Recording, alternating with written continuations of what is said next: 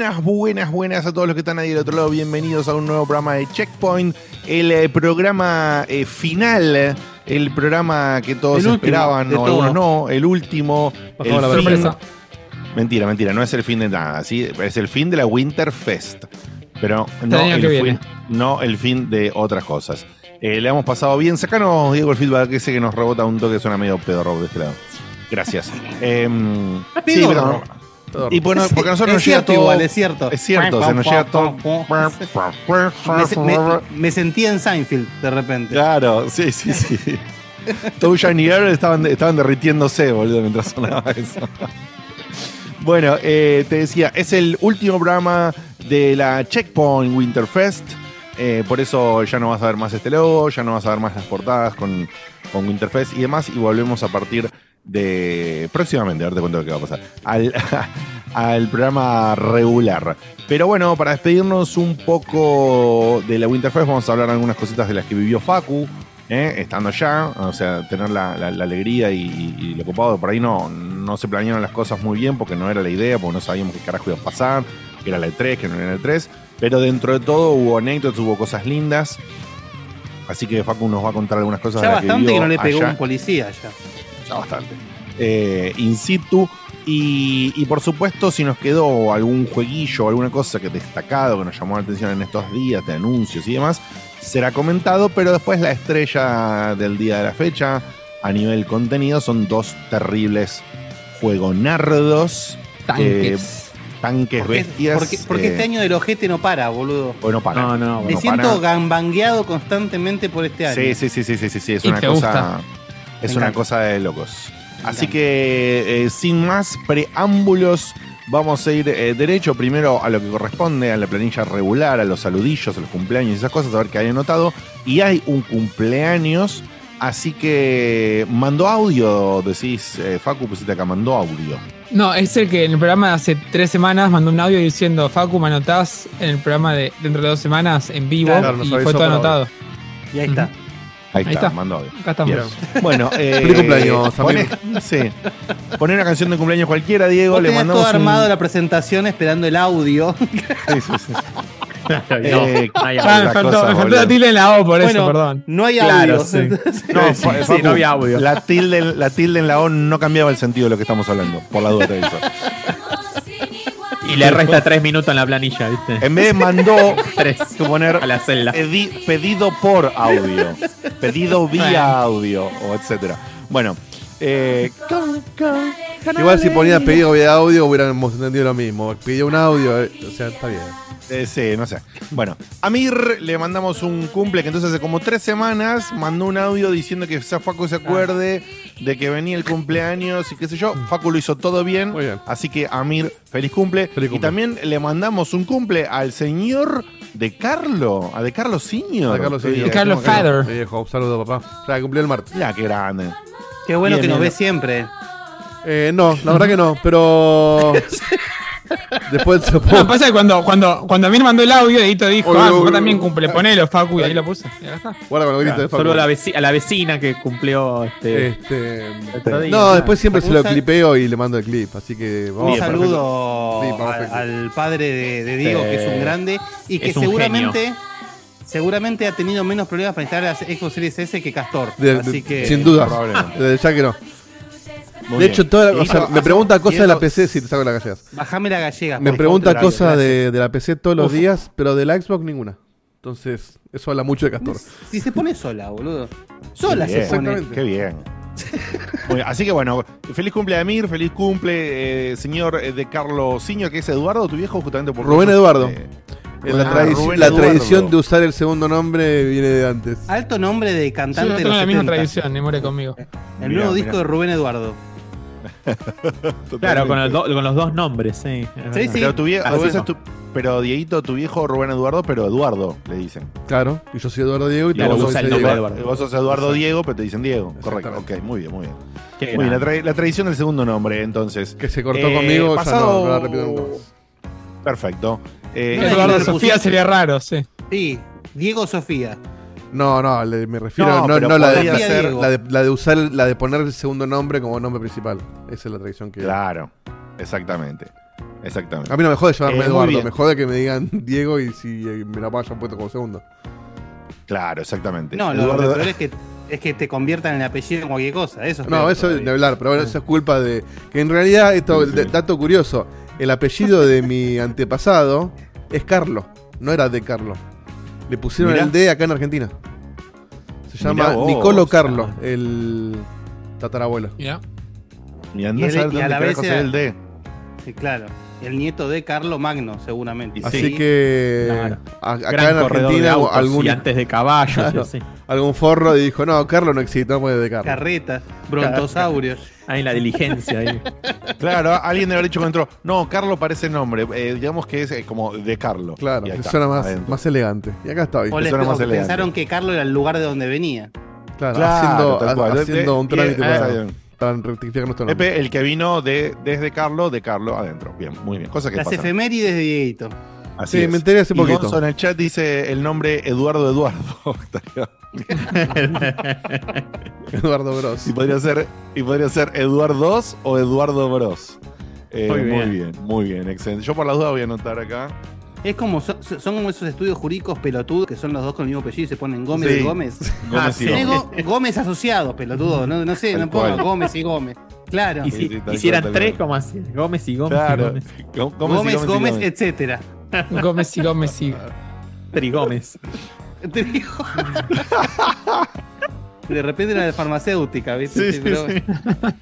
Eh, Dieguito, contale a la gente, por favor, la encuesta de Spotify, ¿cuál fue? ¿Hubo? Eh, hubo, no recuerdo nada. O en la última. Perdón, sí hubo, le puse. Bueno. Le pusimos una. Que no me acuerdo que le puse.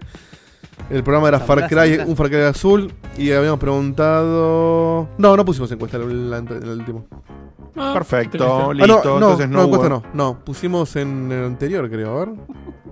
Ah, pero la anterior, la encuesta de la En anterior no la leí, no, no No. la leímos el lunes, Diego, nosotros. Claro, la, la del domingo tiene que ser. Ahí había el domingo, no me acuerdo. Sería la del domingo si hubo la del domingo.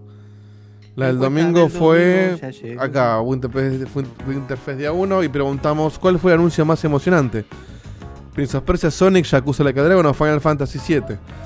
Eh, ah, no, eso fue el del. Bien. del primer Pero día. fue la última que hicimos. Está fue la bien, última bien, que hicimos. No, Por la lejos última perdió con un 3% Yakuza Like a Dragon.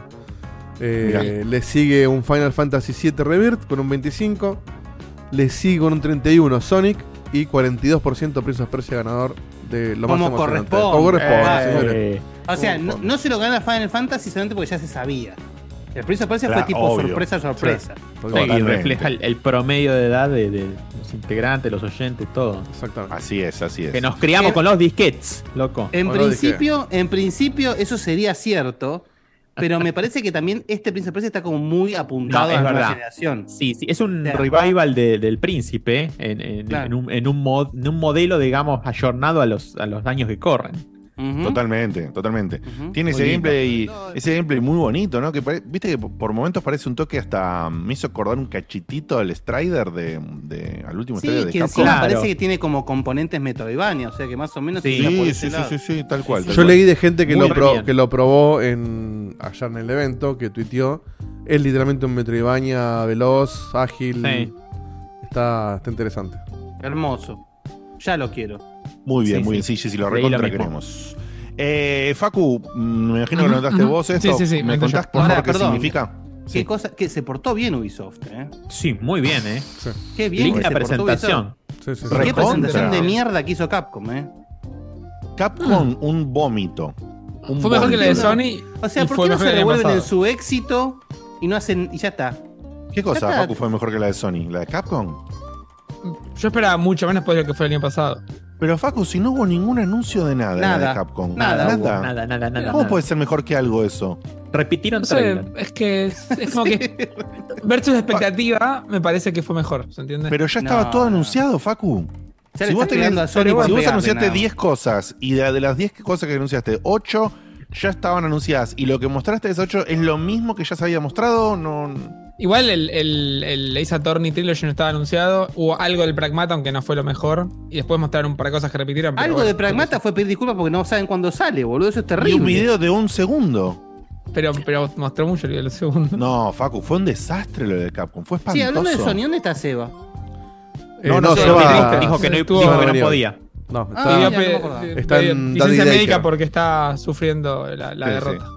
Lo de, lo de Capcom fue desastroso, Facu, porque si todo eso que mostraron no hubiese sido visto antes en ningún evento, estaría totalmente de acuerdo con tu opinión, hubiese estado Y bueno. lo de Laser Attorney es un anuncio y lo haces un jueves a la tarde. Pero sacás- ponele, Lo está sacás dentro- así por YouTube y listo. En Pero un, ponele tweet- que en un está- Twitter, ni siquiera. Pero ponele que está dentro de, de- de todo el paquete y es de Capcom, ponele que está dentro del paquete, está bien. Pero no. na- todo eh, fue una vergüenza, Facu. Sí, no fue, no fue vergüenza. sustancioso. No fue sustancioso. Y, y- y lo que Y sí no era innovaron, necesario. No era necesario. innovaron en poner las placas de perdón en un evento. Sí. Eh, Con un video. Eso es un Es, ¿eh? es señor Sí, no perdón eso, ¿eh? Es un No perdón. sabías, no sabías si era un evento o un via crucis eso, boludo. Claro. Primera estación. No tenemos Perdón, nada. la cruz, segunda, no tenemos segunda nada. estación. Repetimos el trailer de hace dos días. Tercera estación. Placa de perdón. No, no, una locura, boludo. Una locura. Fue una cosa espantosa. Y lo de Ubisoft fue maravilloso. Ah, Mega Man, es verdad. Sí. Maravilloso. No, el, de Star Wars eh, me produjo una elección que me, me tapa la vista. Ah, no puedo leer expedientes porque tengo un choto No, ahí. Puesto delante de mi, de mi, de mi vista. Lo- los, amantes, los amantes del Muy espacio tenemos dos años Sí, de sí, sí, Changui sí, sí. para jugar ¿Dos? con Starfield, con... con- sí, do- do- dos para arrancar. Dos y, dos y- claro, si, dos si no, mínimo, si no vas a laburar, claro. Sí, claro, tal cual. Qué, qué- qué belleza. genial, Eh, hermoso lo que se vio de Star Wars, hermoso lo que se vio de Starfield. Eh, bueno, pero hablando de, net- de neto de Ubisoft, eh, realmente muy, muy bueno el evento. O sea, Muy justamente, a diferencia del desastre que hizo Capcom, eh, en Prince of Persia sí mostraron más de lo que se había visto previamente Mm. en otros eventos, contaron en detalle. En Star Wars se había visto un, un teaser y después se mostró todo el gameplay detalladísimo del Star Wars, que estuvo una realmente Muy completo. fantástico, muy completo, muy, muy bien. Bueno, Assassin's Creed Mirage que, o Mirage. Aparte que- me, me- me- Muy me completo. parece me parece muy destacable varias cosas y con esto ya largo porque ni siquiera estaba en, en- en la planilla esto, pero los puntos destacables de Star Wars es primero que se ve precioso, tiene un gameplay que tiene eso de digamos eso de arra- agarrar la nave, arrancarla, salir a la, a la estratosfera, salir al espacio, e, eso me parece una cosa brillante. Después algo muy pedido, eh, personaje femenino, recompensas, Sí, me parece sí. que está bueno eso. Y Menos sable segundo, láser. eso, no hay Jedi, por lo Eso, menos a la por lo vista no hay Jedi. Ahora sí. O al menos Por tu ahora- personaje no lo es. O no parece ser. No, algo va a aparecer, pero va a focalizarse seguramente. Bueno, va a aparecer por- algo, quizás un atisbo, pero, pero para los fans. Pero va Y, pero por lo ojo, que ojo, claramente en, el- en las armas. Porque y- por, por el por lo que se ve en el trailer transcurre con el imperio siendo imperio. O sea, no, no Claro, caído. Entonces, claro, pero a- quizás ni apareció eso- Luke todavía. Entonces los Jedi están pará. extintos. Eso iba a destacar, eh, Dieguito. Esto, justamente lo que leí, es que no transcurre en eso que hablábamos el otro día, que es ese momento de, de auge del imperio. No sé bien cuándo. pero Capaz transcurre durante episodio 6 o una cosa por el estilo, donde el imperio está cayendo. Puede Porque ser. es- No, no, no quedó No claro. lo sabemos, claro. Pero por eso, si es en el Imperio no con el es- Imperio alto, es. Luke no apareció, Sabemos que nadie no es sabe en que el mismo momento de, del, del, de- del pelirrojo. Eso ya está Del declarado. Fallen Order. del Fallen Order. Claro. Claro. Ujú. Porque viste que en el Vos sabés que trailer. creo, vos sabés que la- creo que en el, en el, en uno, en el extendido algo habían dicho algo del periodo, pero se me, se me fue. Acá Sakul dice que transcurre entre el 5 y el 6, casi seguro. Bueno, no sé, dice casi está. seguro, así que no, no sé en qué se basa. no lo, no lo Pero había era por ahí, atención. sí, sí, es, es, Ah, es bueno, en la dice- decadencia del imperio. En el trailer Ujú. se lo ve a Han Solo congelado, dicen. Yo vi lo mismo. Ah, no me acuerdo. Ah, no lo, Ah, no, mirá. lo, no lo vi, eh. Mira, no me Quizás es Han. Solo, quizás es otro, y simplemente repiten los No, recursos no, de la no, debe cabeza. ser, debe ser Han. No, no, No, si está tenés entre el que 5 y ver el el- 6 ya está. Ya está, es Este, clarísimo. si En- es Han Solo, es 5 y el el 6, Han cinco y el Solo seis. congelado, listo. Entonces el único Buenísimo. Jedi es Luke y. Qué lindo. Bueno, y Vader y el lindo. Emperador. Qué lindo. No, bueno, sabés que ahora ya sabés que quedaron un montón de Sí, sí, bueno, pero en ese momento nadie sabía que supuestamente no, no estaban.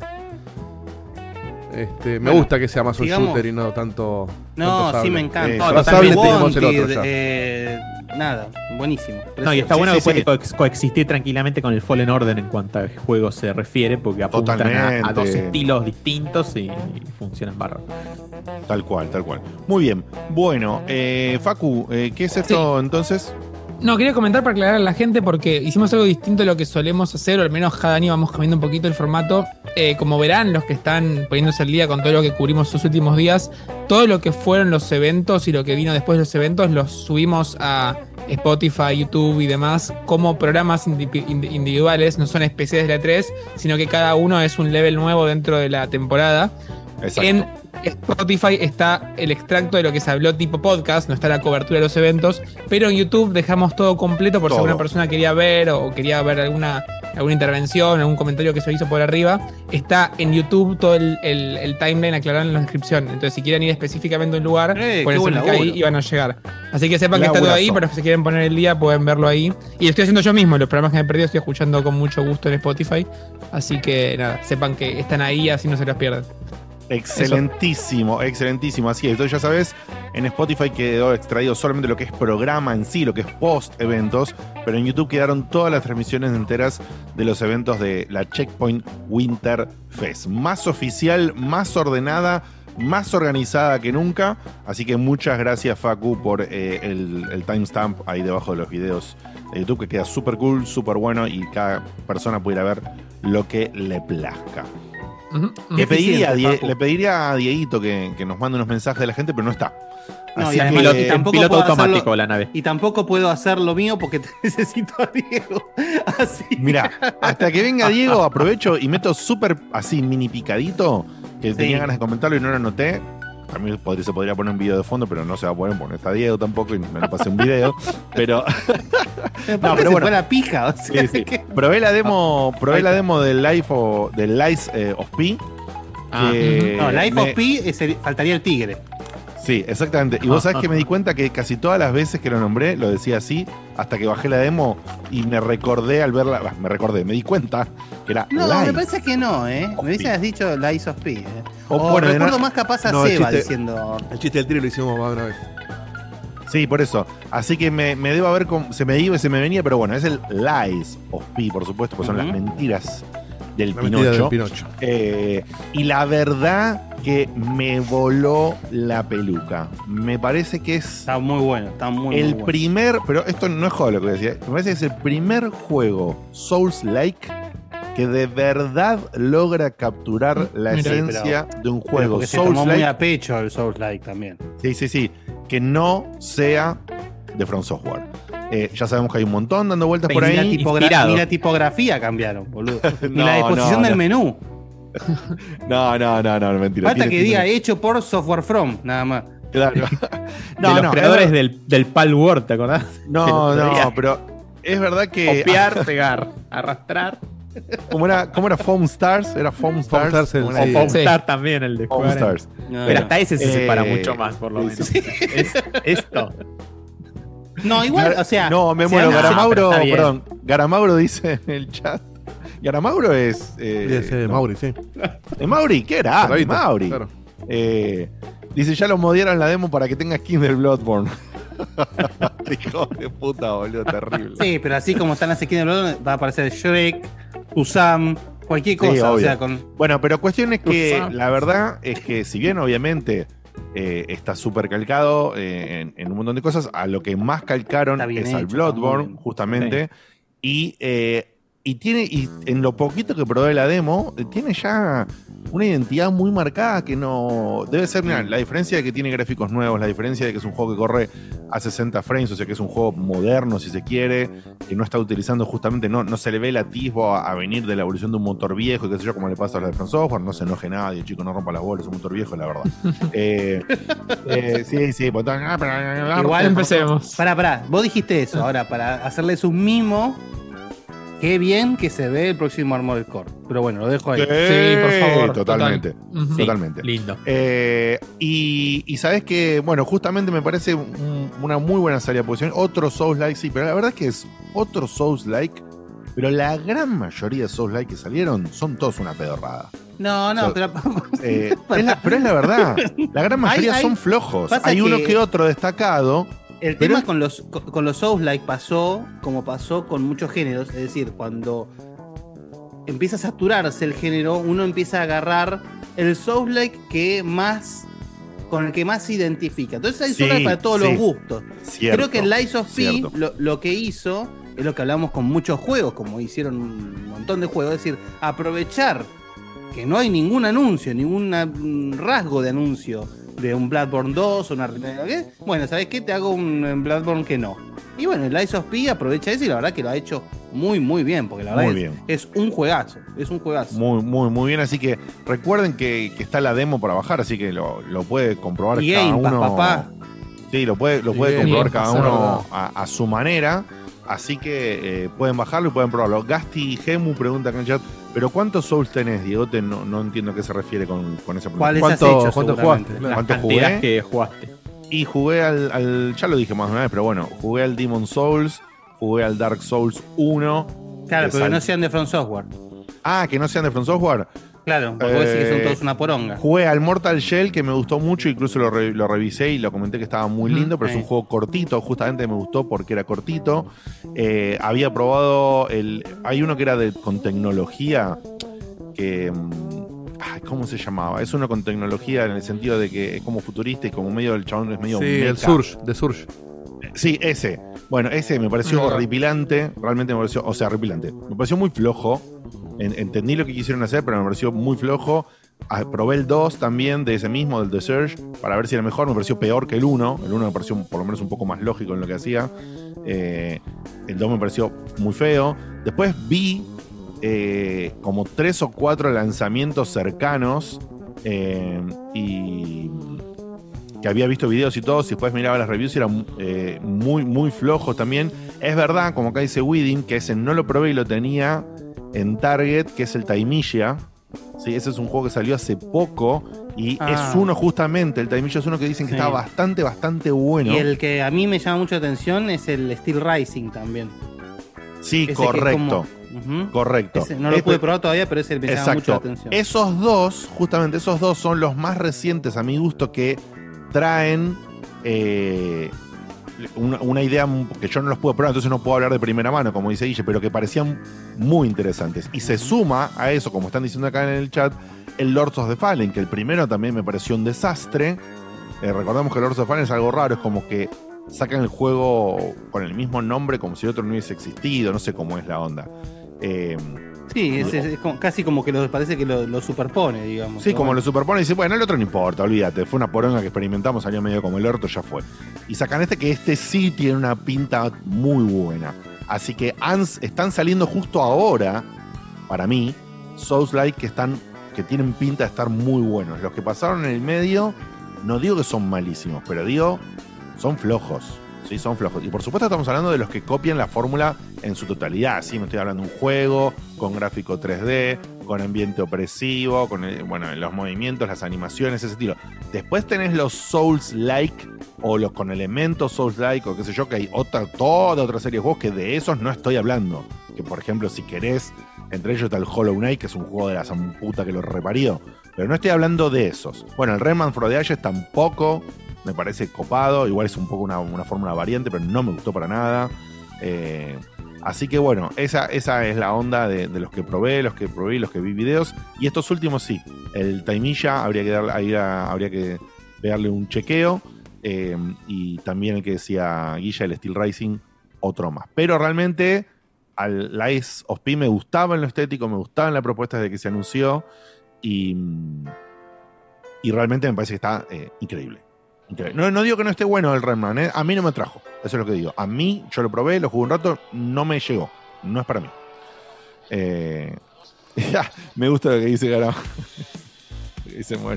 Hay que poner la mentalidad que sos un hobby y jugarlo con amigos. Sí, entiendo que por ahí pasaba la cosa y no, no me llegó. No me llegó y, tengo entendido, eh, como y acá ya lo confirmo en el chat, que justamente destaca mucho el Remnant para que lo disfrutas mucho más si lo jugás con amigos. No es tanto. Bueno, lo, lo- lo cual de alguna forma lo aleja un poco, ¿no? De la fórmula clásica de la que estamos hablando. Muy bien, ahora vamos de lleno. Sí, Dieguito, ¿nos pones algunos mensajillos de la gente? Por supuesto, por supuesto, claro que sí. Vamos a empezar de abajo para adelante y empezamos con eh, Fernando Franzoni, que dice así. Hola, gente de Checkpoint Cuba. Quería hacerles una pregunta. así, Para, para, como quedó filosof- el otro día acelerado. Hola, gente de Checkpoint Cuba. Quería hacerles una pregunta así, muy, muy filosófica. Filosofía gamer, claro. Eh, ¿qué, género los cansó? ¿Qué, qué género que realmente les gusta? Que, saben que les gusta. Este, les, los cansó. Que dicen, bueno, listo. Jugué un montón, qué sé yo, de Metroidvania. Un montón de shooters. Y no sé, me, me cansé. Un montón de juegos de puzzles. Un montón de ¿eh? juegos de qué sé yo, de, de aventuras gráficas. Y dicen, bueno, mira, está muy lindo, pero lo voy a colgar porque, porque me cansó. ¿Y con qué juego, con qué género este, siguieron? Che, me- tengo esa pregunta, porque tengo todas las ganas de colgar el Hollow Knight después de haber jugado 1500 Metroidvania. Oh, listo, che, muy- perdón, muy buena la radio, chau chau. Es buena la pregunta, ¿eh? me gusta. Eh, yo tengo ya la respuesta para dar. Como veo que nadie tiene otra, la arranco yo. Eh, Estoy pensando. no papá, llegué al sí. punto de. No, porque no quería interrumpir a nadie. No llegué al punto de decir me cansé, pero sí que le puse una pausa a los FPS.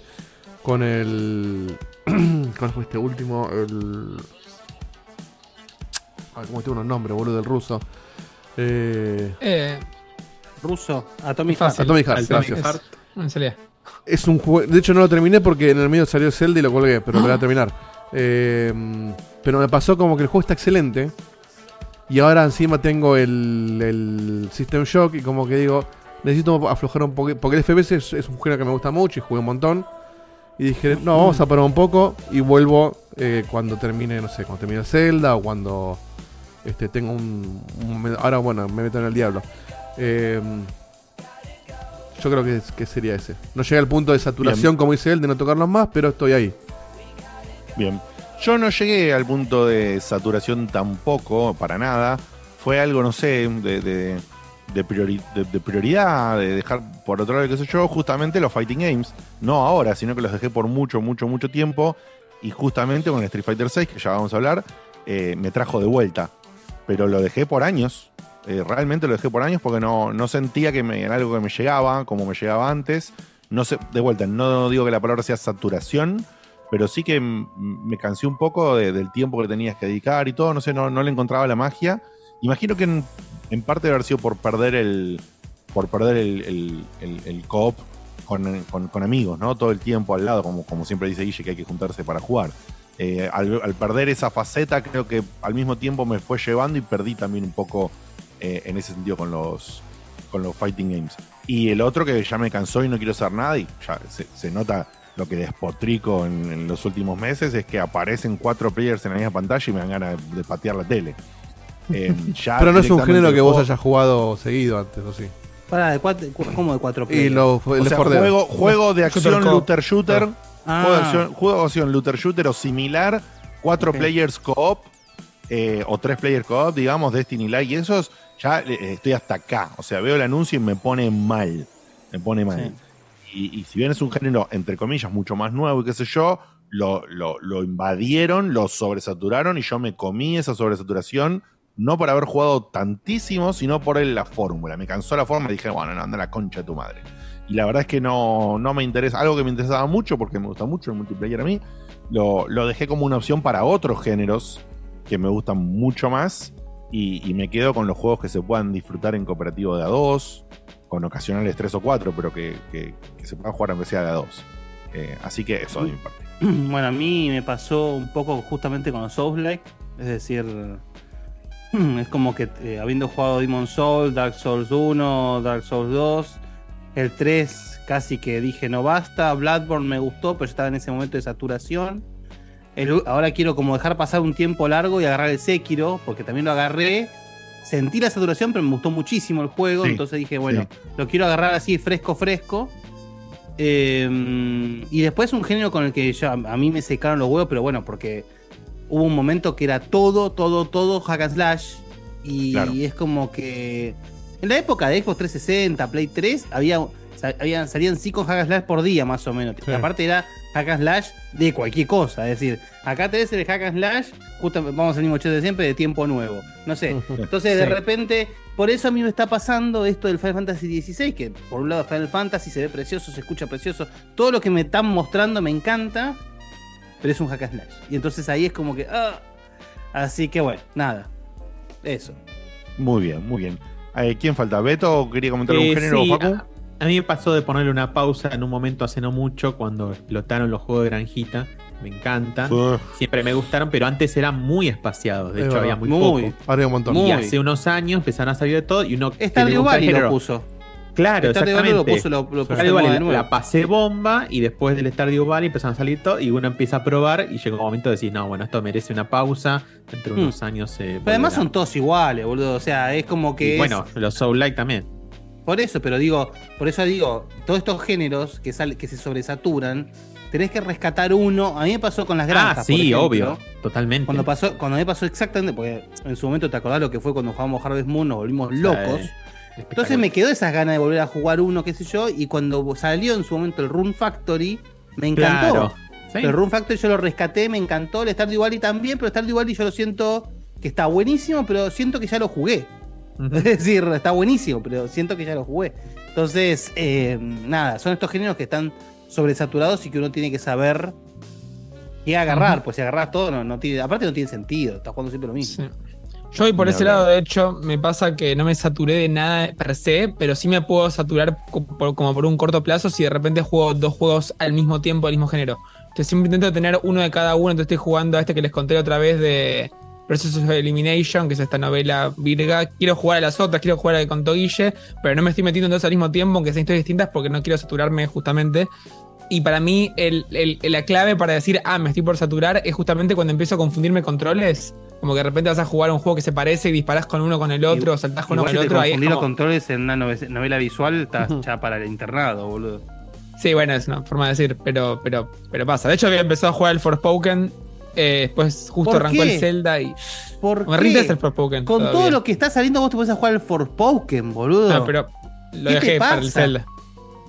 Lo tenés que dejar para, no sé, comer un sándwich. No, jamás. Es, es juego de mierda, boludo. Ya No, por otro lado, si tenés ganas de jugarlo, mejor sacártelo encima y no, no Eh, patearlo. tengo ganas. Porque si no se te hace de goma y no Zelda, jugamos. Iba a ser un suicidio. No, Pero jugarlo con si el Zelda directa. si ya pensás como sacártelo encima, no lo estás disfrutando, boludo. Pero, to- y, pero si ya sabemos que Focus se saca juegos encima sin No, igual lo dijo ¿Cuál sería la Diego eso. No lo No, digo no, yo. sí, di- además no, no- digo que si él tiene ganas de jugarlo, pero no lo está volviendo loco con la cantidad de cosas que hay, bueno, mejor hacerlo ahora y no seguir pateándolo porque no es que estás pateando el Zelda, estás pateando algo que no te va a volver loco, pero que tiene ganas de sacarte la duda cómo es. Eh, sí, no sé, no sé, complicado. complicado el momento. Bien, eh, más audios, Dieguito, por favor. Sí. Más au. Seguimos con Más. Sebastián desde Chile. Buenas noches, hermosa gente de Check Pop Pop Point. Espero que estén bien. Disfrutando de este Winterfest, como lo llaman ustedes. Yo acá con mi propio Winterfest, cagado de frío, menos 3 grados, porque se me congeló hasta el auto hoy a la mañana cuando fui a dejar a mi hija al colegio. Em, Pero todo tranquilo. Más allá de eso, como ustedes me han acompañado en este proceso que ha sido mi estudio y mi pronta entrada a trabajar, eh, quería contarles, yo sé que les chupa un huevo probablemente, No, para nada. que el lunes comienzo mis funciones en la gerencia comercial de la empresa a la que voy a entrar a las 9 de la mañana con la eh, gran facilidad de poder trabajar desde mi casa. Muy Así bien, que muy gracias bien. al internet bueno. por eso. Así que nada, espero que tengan un buen programa, ojalá que hablen de algunas novedades, se ve lo que está bueno y lo que no. Y yo creo que me voy a comprar una Xbox pronto. Así que nada, les mando un abrazo, los quiero mucho. Chau chau. Felicitaciones por todo eso que contaste. Eh, Mar- Excelente. seguimos con Martín Apo. ¿Cómo va, muchachos? Hoy no los voy a escuchar en vivo, me voy a participar del Mundial de la Birra, así que voy a tomar ocho media pintas. Así que mañana dará clase bien. su puta madre. Eh, les hago una consulta de algo que estaba hablando con un amigo el otro día y le comenté que, que es un gran año en salida de videojuegos. Eh, y tomé un poco sus palabras que puede competir con uno de los mejores años de la historia, qué sé yo. Y él me dice, es un gran año, pero me falta ese juego que, que rompa el paradigma de los videojuegos, tipo como fue el Breath of the Wild en su momento. Si bien ahora salió el, el segundo Zelda, la expansión, eh, la continuación, mejor dicho, eh, como que toma la base y la mejora, pero no, no es algo nuevo. No sé si opinan que, que alguno de los juegos de este año, capaz el Starfield, capaz, no sé, el Howard's Legacy, no lo creo, pero si alguno de todos los juegos que salió o va a salir este año me está rompe un poco el paradigma y cómo sigue la industria de los juegos. Un saludo enorme a todos, los adoro. Hay que ver cómo sale, pero para mí Starfield va a- puede ya romper el paradigma. Gracias, No sé si va a gracias, Tincho. Igualmente yo creo que capaz el, el- el- más allá de, la- de los juegos que están saliendo, donde yo pongo el, donde yo subrayo, pongo la, la atención, es la calidad de los juegos. Esto lo dije Sí. el otro día, es decir, claramente esto es un efecto post pandemia, juegos retrasados que tuvieron la desdicha de no salir antes de lo que tendrían que haber salido y salieron a tiempo y se nota. Son juegos cuidados. El, el- el Street Fighter es un juego que, que, no sé, es una, es una, es perfecto. El Diablo, salvo los, los saltos del server y mantenimiento, pues están jugando. Todo el mundo está jugando el Diablo y bueno, es comprensible, pero la calidad del juego es espectacular. Estamos hablando de un juego de Blizzard, o sea, muchachos. Entonces, el- el- el- yo creo que lo que destaca es eso. es- más allá, están saliendo juegos buenísimos, pero además estamos capaz, ojalá, entrando en la época de ya no más juegos hechos por Onga día uno. Eso sería la gloria. Oh, sería fantástico. Sería fantástico. Ojalá. Hay, hay- hay mucho golpe con los juegos que salen como el orto últimamente. Y creo que. para mí no va a cambiar que- eso. ¿eh? No, No sé, siempre va a no haber, sé. me parece, no sé. Sí, sí, No, hay algo que está pasando ahí. no sé. Capaz, bueno. capaz justamente. Porque lo sigue no habiendo, solamente nosotros, no solamente nosotros como gamers estamos disfrutando este año. Yo creo que las empresas también están disfrutando Sí, puede el ser. rédito. Entonces sí, digo, Puede ser. capaz eso los, los ayuda un poquito a darse cuenta Porque- que hay que Ojalá. Así como salió Street dejar, Fighter, dejar el juego en el hornito dos, dos, dos- dos meses más, por lo menos. así como algo. salió Street Fighter, salió el Star Wars roto, salió el Last of Us roto, salió el, este, el, el- ¿cómo se llama este? El Redfall roto. Me parece que el- en, Sí. en- en esos casos fue Está bien. Gente- El caso de Star Wars, el caso de Star Wars te lo concedo, pero en el caso de Redfall, por ejemplo, es un juego mal parido. Bueno. una. Sí, sí, para mí no es ejemplo de nada. Pero lo sacaron igual. Después el, el Last of Us es un juego de hace tres generaciones. Salió mal pues son unos hijos de puta. Hubiese salido Bueno, mal ahora. Pero mañana. justamente, o sea, para mí no es que, es- que se está acabando el. Me encantaría que pase, pero no es que se está acabando el que los juegos se hagan rotos, sino que los ejemplos que vos mostraste son quizás juegos que tenían mucho peso y, y- alguien tomó la decisión acertada de decir, che, no puede salir roto el Diablo 4, no puede salir roto el Street Fighter. Porque Street Fighter es Street Fighter, tiene mucho peso, la gente que probó la, la beta estaba muy cebada. Diablo 4, todo el mundo está hablando del Diablo 4. Eh, ¿Debería haber sido todo así? Sí. Pero bueno, es como que el Redfall dijeron, vamos a sacarlo, qué sé yo. Y... No, no- bien, no- creo que vaya a cambiar. Eh, Veremos. Yo, eh, yo quiero tener la Cyberpunk fe que tiene Guille. Cyberpunk, si bien ahora están dando bien, ahora con, el, con la expansión están diciendo, bueno, ahora vamos a hacer todos los cambios de la IA que faltaban, vamos a mejorar, o sea, como que lo están terminando ahora el juego. Sí, sí, Parchearon sí, lo que sí. estaba roto durante 2 o 3 años, ahora van a hacer el juego que quisieron, y para mí la van a dar vuelta, como hicieron con Witcher, pero se tomaron su Sí, tiempo. pero en Witcher, en, Witcher, en Witcher la dieron vuelta en tres meses, boludo. Claro, o sea, Un poquito menos. sí. para mí el- Tardaron un toque más ahora. siempre va, va- a definir el, el- algún gerente comercial la cosa. Poneme, Diego, poneme a Nehuen del Oeste, a Fede Gartenbank y a Lautaro Quiroga y ahí cortamos, ¿sí? Hola querido Checkpointer, qué lindo esta noche poder encontrarlos en vivo otra vez. He disfrutado muchísimo todas las transmisiones del Checkpoint Winter Fest, se los agradezco un montón. En serio, Bien. me han dado de comer estos días una bocha. Gracias totales por tanto trabajo y tanta dedicación. En un comentario rápido me gustaría comentar que hace un, hace un tiempo mandé un cafecito preguntando acerca de eh, si recomendaban o no el paso al, al 4K, una TV 4K. Finalmente la terminé tarjeteando y tengo una hermosa Bien. LG 55 4K. Eh, Vamos. Estoy muy contento viendo videitos en YouTube en 4K, pero todavía no sé qué juego, con qué juego estrenar el 4K en mi Series X. ¿Qué me recomiendan? Como postdata espero que no me spoileen el Diablo 4 que cumplo años ahora el 30 y ya estoy planeando Spoilear. decirle a mis amigos que yo invito el, el guiso que voy a hacer, pero que quiero que me regalen el Diablo para mi cumpleaños. En la Series X el Gear 5 se ve muy bien para jugarlo en 4K. Creo que con Sí, el bueno, 4K. y- o si querés, si querés ponerte una plata también. eh, es verdad que. O, el Forza, Horizon. O el último. Forza. Sí, sí, da igual. Forza se Forza espectacular. sí. Es buenísimo. Por Dios. Si te- bueno, obviamente si tenés una Xbox Series X y tenés la tele 4K, quiere decir que probablemente, o sea, es obvio que tenés Game Pass. De, con el Game Pass bajate el Forza Horizon 5, Te vas a volver pero, loco. pero ya, Loco, hermano. Porque se ve de la sanostia que Sí. lo remil reparió. Es una cosa que te explota el cerebro.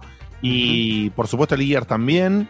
Y, O Street Fighter mm, 6 también. la verdad No, es lo si que te vas a comprar Street Fighter, por Dios, lo que sea. Acá en el chat nombran, bueno, nombran Forza también varios. Nombran Flight Simulator, que es verdad, es lo que mejor se va a ver. Pero no sé si para jugarlo en consola, tiene que tener mucha ganas. Pero sí, se Sí, va a sí, ver sí. Y bárbaro. tenés que estar muy despierto también. Sí. También. Por Bien, supuesto. vamos con Bien. Fede Gartenbank, que dice lo siguiente. El fin para la mejor cobertura de todo el evento, muchachos. Como siempre la rompen todas. Van a hablar de dos juegazos. Y me imagino que van a hablar de esto, que ahora le mando la fotito. Seguramente Seba va a tener algo para decir. Les mando un abrazo. Gracias. La foto que mandó es la foto de Kojima La con. demo. No, no, la Ah. foto de Kojima con. Nicolas Cage. No sé qué hay que Ah. hablar de eso, pero bueno, mandó esa foto. Y el último audio que me pidió Digote es el de Fabio Jovanovich, que dice así. Hola chicos, ¿cómo va? Fabio No, de Corrientes. gracias. Les quería hablar de algo que tiene Pero todo bueno. que ver con ¿Cómo? Perdón. No te había pedido el de Fabio, te había pedido el de Lautaro, pero no importa. Ah, perdón, bueno, vamos con Lautaro. Eh, claro, yo seguí por orden. Vamos con Lautaro. Hola, Claro, Fa. Perdón, Fabio, quedás para después. Ah, porque se corrió el lugar, por eso. ¿Qué tal, muchachos? Buenas noches. No lo estoy escuchando ahora porque mi viejo me ¿La invitó al cine a ver Flash y no voy a hacer spoiler, pero nomás le voy a decir que me gustó mucho y está buena. Bien. Eso nomás. Bien, Y bien, amigo, bien. no tengo mucho que decir, pero les doy un saludo enorme y apenas llegue a casa me pongo a escucharlos. Que tengan un gran programa. Gracias, querido. Excelente, Excelente, excelente. gracias. Gracias, campeón, gracias, campeón. Muy bien, eh, resto de audios quedarán después para la tanda y veremos, vamos de lleno al contenido del día de la fecha. Arranca el señor Valdovinos, primero haciendo una mención especial, ¿verdad, Guille? Exactamente, vamos a hacer esta nueva sección, mentira, no es una nueva sección porque va, va a aparecer cuando nos escriban ustedes nomás, pero vamos a hablar un poquito, mm, nos contactó un oyente ya histórico, Colorado Guayino, eh, Guillino, no, perdón, no Guayino, Sí. Guillino, Colorado Guillino, para contarnos que este buen hombre está trabajando en un juego, está haciendo un juego, él, ¿Miró? Eh, que ya lo pueden chequear ahí en Steam y wishlistear. Eh, si Dieguito me acompaña Estamos en eso, con estamos en la eso. Un segundito. ídolo. Eh, por ahora, eh, lo- yo le, pedí que nos pasara una especie como de comentario sobre qué trata el juego. Y él no- nos contó que es un juego donde el objetivo del juego justamente en este año, con tantos buenos juegos, pero que realmente uno se siente tan presionado diciendo, bueno, que el Diablo, que el Zelda, que el Street Fighter, que, el... Bueno, este juego creo que eh, trae nos quiere traer un oasis de tranquilidad, porque es un juego donde justamente la idea de, de nuestro oyente es no presionar al gamer, que sea un juego de relajo, un juego donde vos tenés que construir en base a tus tiempos, tus ganas, tenés un jueguito de pesca para sacar minerales, para sacar elementos, etcétera, y no tenés nada que en ningún momento te presione u objetivos demandantes, sino que la idea es que sea un juego, digamos, de esto que la gente usa para relajarse. El juego es- es básicamente un robotito de una nave con tres tripulantes, que es el robot, otro robot y una inteligencia artificial, donde la idea es construir una base eh, en el planeta donde caíste. Y no mucho más que eso, por lo menos por ahora. Eso es lo que tenemos por ahora. Yo le, cuando hablé con él, le dije, bueno, lo traemos al programa, le mostramos a la gente que sepa que estás laburando en algo. Y cuando lo tenga ya terminado, cuando esté del juego, de última, hacemos como hicimos con el otro juego, porque estamos. Este es el Stellar. Stellar Stellar eh, Serenity.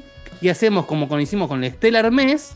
Y que buena, venga al programa y nos cuente un poquito él más en profundidad eh, Sí. de qué va el juego y cómo fue su experiencia de estar haciendo un juego, cómo le, le va, etcétera, etcétera. Así que eh, se lo queremos traer justamente a nuestros oyentes, esta comunidad preciosa que seguramente le va a hacer la segunda, lo va a bancar, como hacen, como han hecho con todo.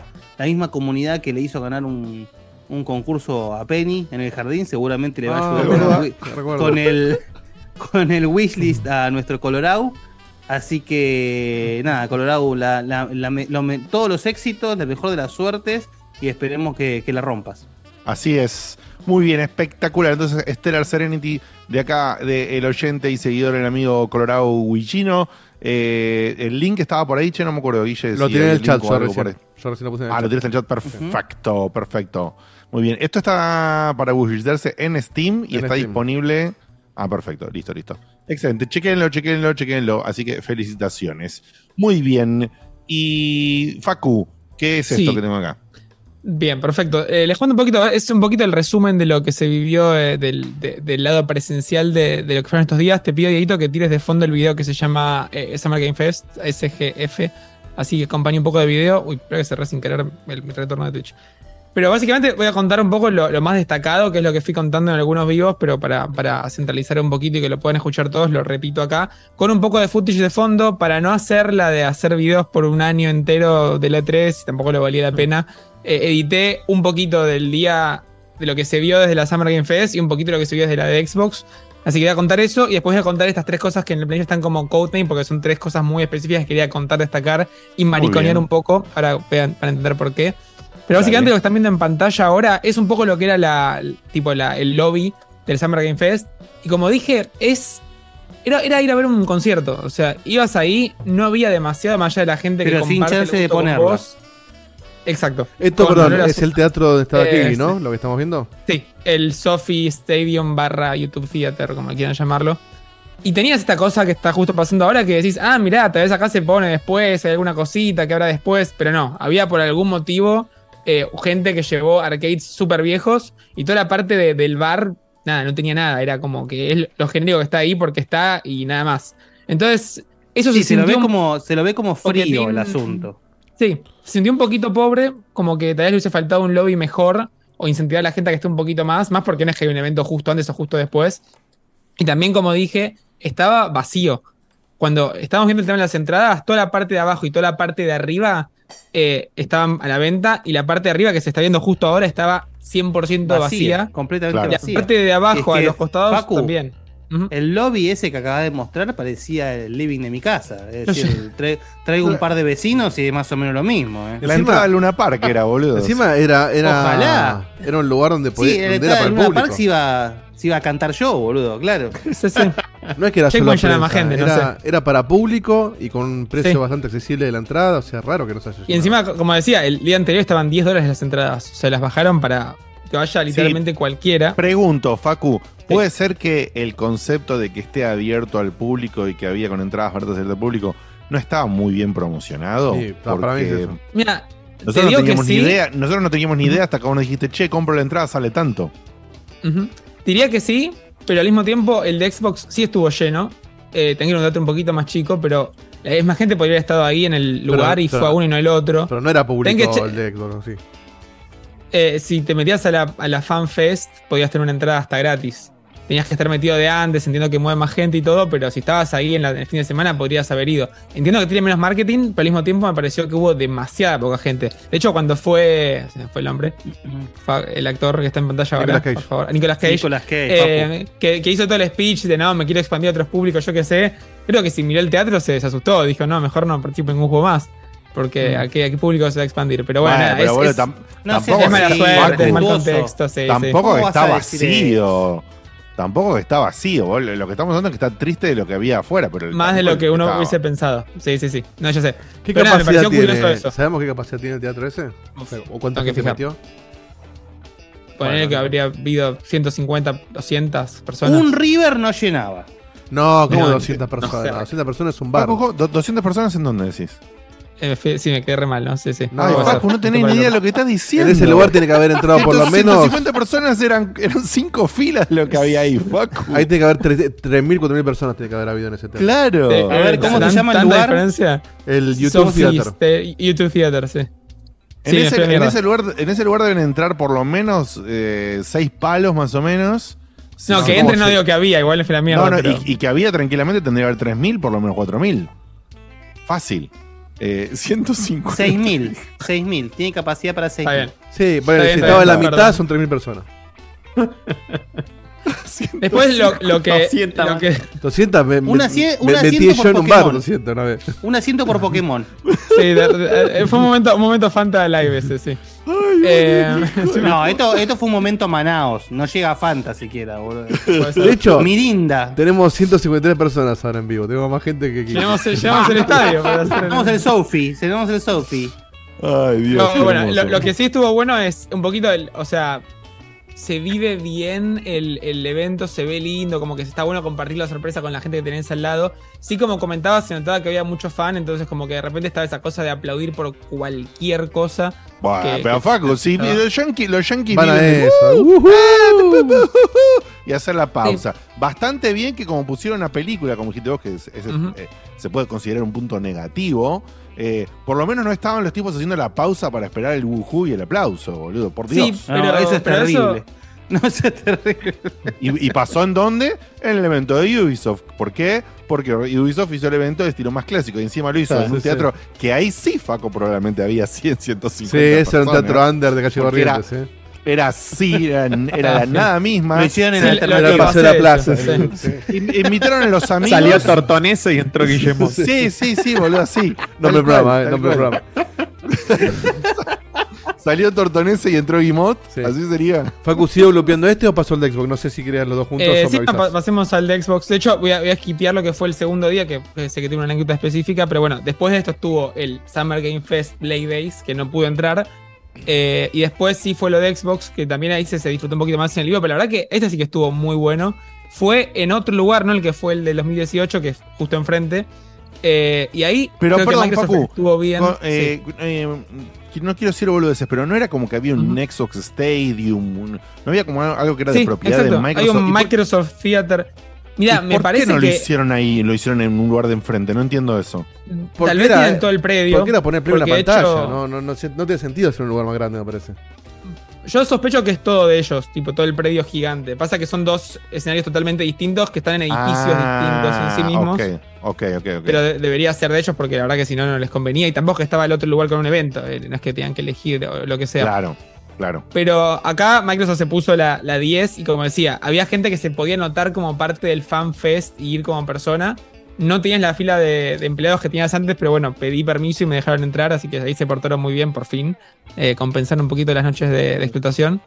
Y después sí, estaba la prensa y hubo muchos eventos para prensa, así que, ¿Tiene que tiene que el disclaimer de que trabajas en Microsoft o no? No, quedó, quedó claro y yo lo dije mil veces, está en la descripción de la no, web. así lo que- mejor fue compensaban las noches de terrible. Sí, sí, sí, sí, sí, sí, sí, sí, sí. Dieron la comida. No me dieron pizza, pero me dejaron entrar a su Bueno, entonces el, el de Xbox eh, sí eh, tenía un formato un poquito más coherente con respecto a lo que era eso. Después, como decías vos, tenía un predio, hubo Morphy, hubo, se sintió más evento pensado y realizado con la intención esta, Sí. ¿verdad?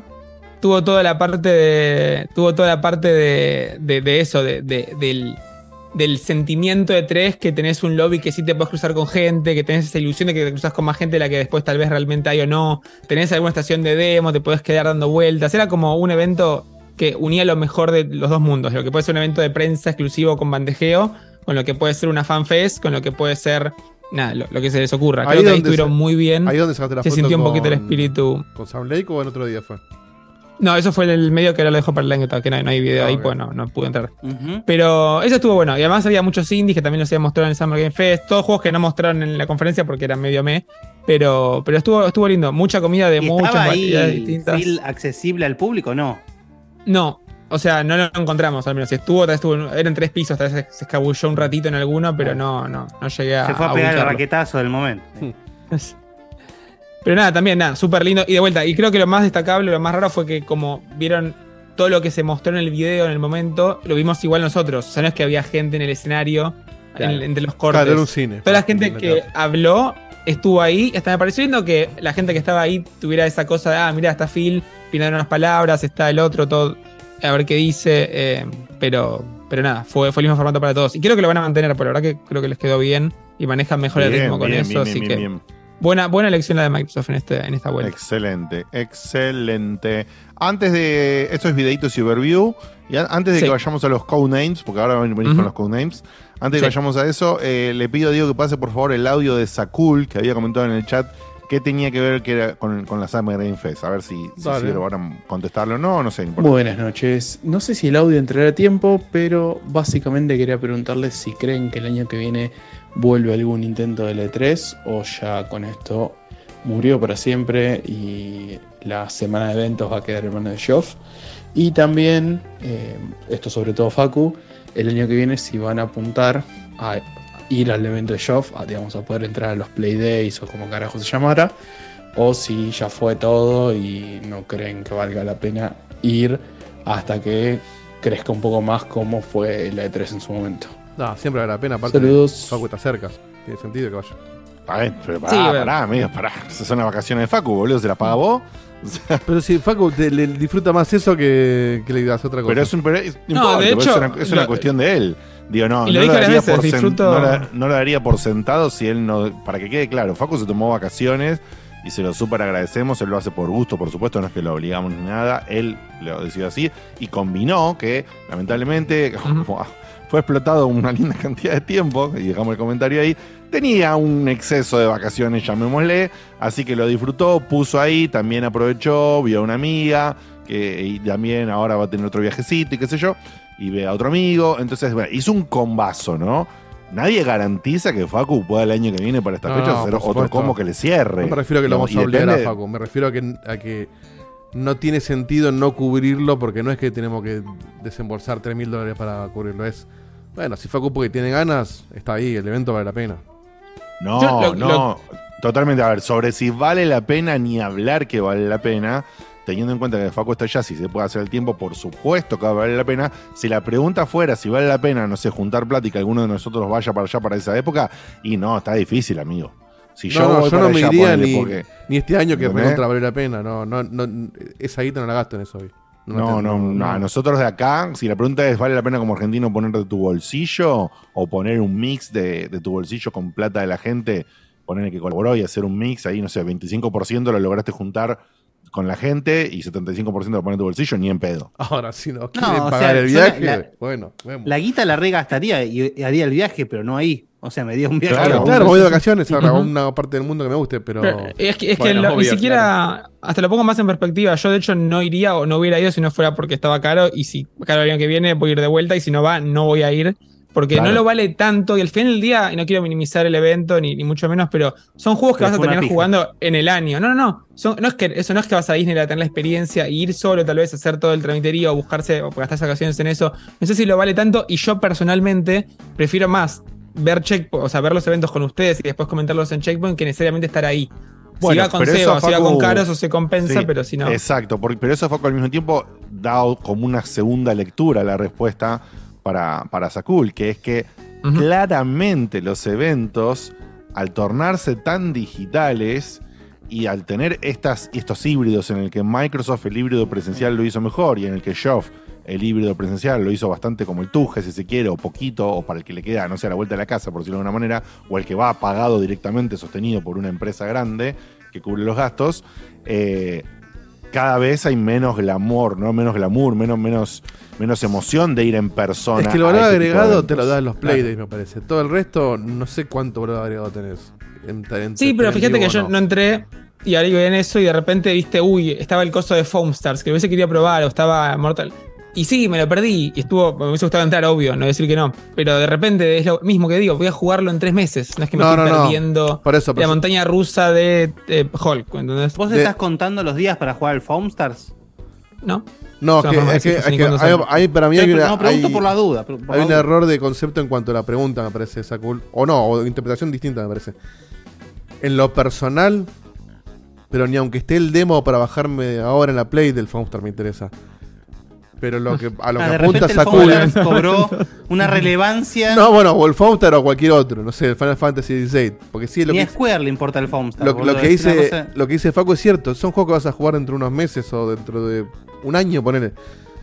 Pero me entiendo que la pregunta apunta a como medio, al valor agregado que vos le podés dar justamente a tu público y decir, che, probé Prince of Persia y es un es un roguelike, eh, un roguelike, perdón, es un Metroidvania, que se juega así, que, que pin que pam, y estás dando una información y le das un agregado a tu cobertura. Ahora, como usuario coincido en que no tiene ningún sentido ir a un evento pero un juego que vas a jugar dentro de tres meses.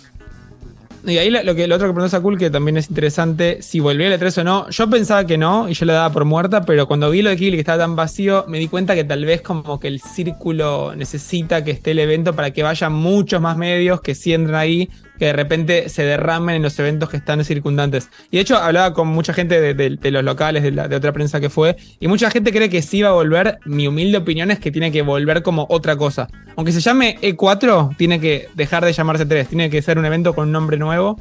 Que tal Sí, vez es la pero misma ya- mierda con nombre nuevo, pero tiene que ser eso. Entonces ya no vuelve, es otra cosa. Porque entonces cuatro podemos decir mierda, que lo de Kili es volver la 3, si es lo mismo. Sí, pero. No, sí, pero lo que pasa es que Entiendo Sí, que es, bueno, la que la presidencia de Perón. que lo organice la misma gente, decís vos, con otro nombre. No es lo mismo. Sí, Claro. E4. Pero no solamente eso, sino que siempre lo estamos cargando. Lo estamos cargando a Kigli y todo. Porque Kigli se, se, se afanó virtualmente las menciones Aparte- a los eventos. No hay, no hay un Kigli- verdadero ente englobador. Esa es la A Kili, diferencia. a Kili le sacan este kiosco y te manda el, el pelado con el código barras, ¿eh? Olvídate, Sí. olvídate. A mí me parece que el, el- el- para que vuelva o no la E3 o el, o el nombre que sea, el tema es no competir contra algo que es exactamente igual. Que para mí eso fue lo que lo hizo perder a la E3.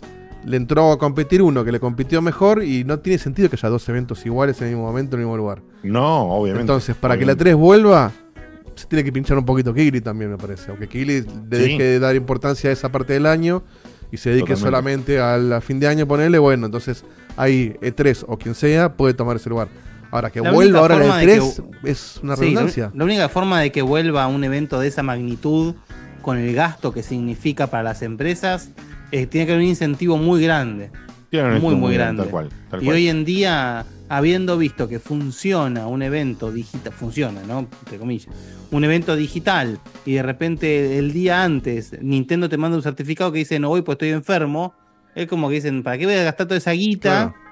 Si después Nintendo que- saca su direct por su lado, el hijo de puta de Phil me, me- me mete un MP4, la verdad que, que se metan lo- el evento en el Sí, ojete. sí, sí, sí, sí, sí. Me, me- me hubiese encantado que en el evento, viste, en- no sé, en el de Kili o en el Nexus, veías a un chabón que, eh, disculpen, lle- llegué tarde con un pendrive, viste, lo enchufa al lado de la tele Sí, sí, gigante de cosas. Pim, evento.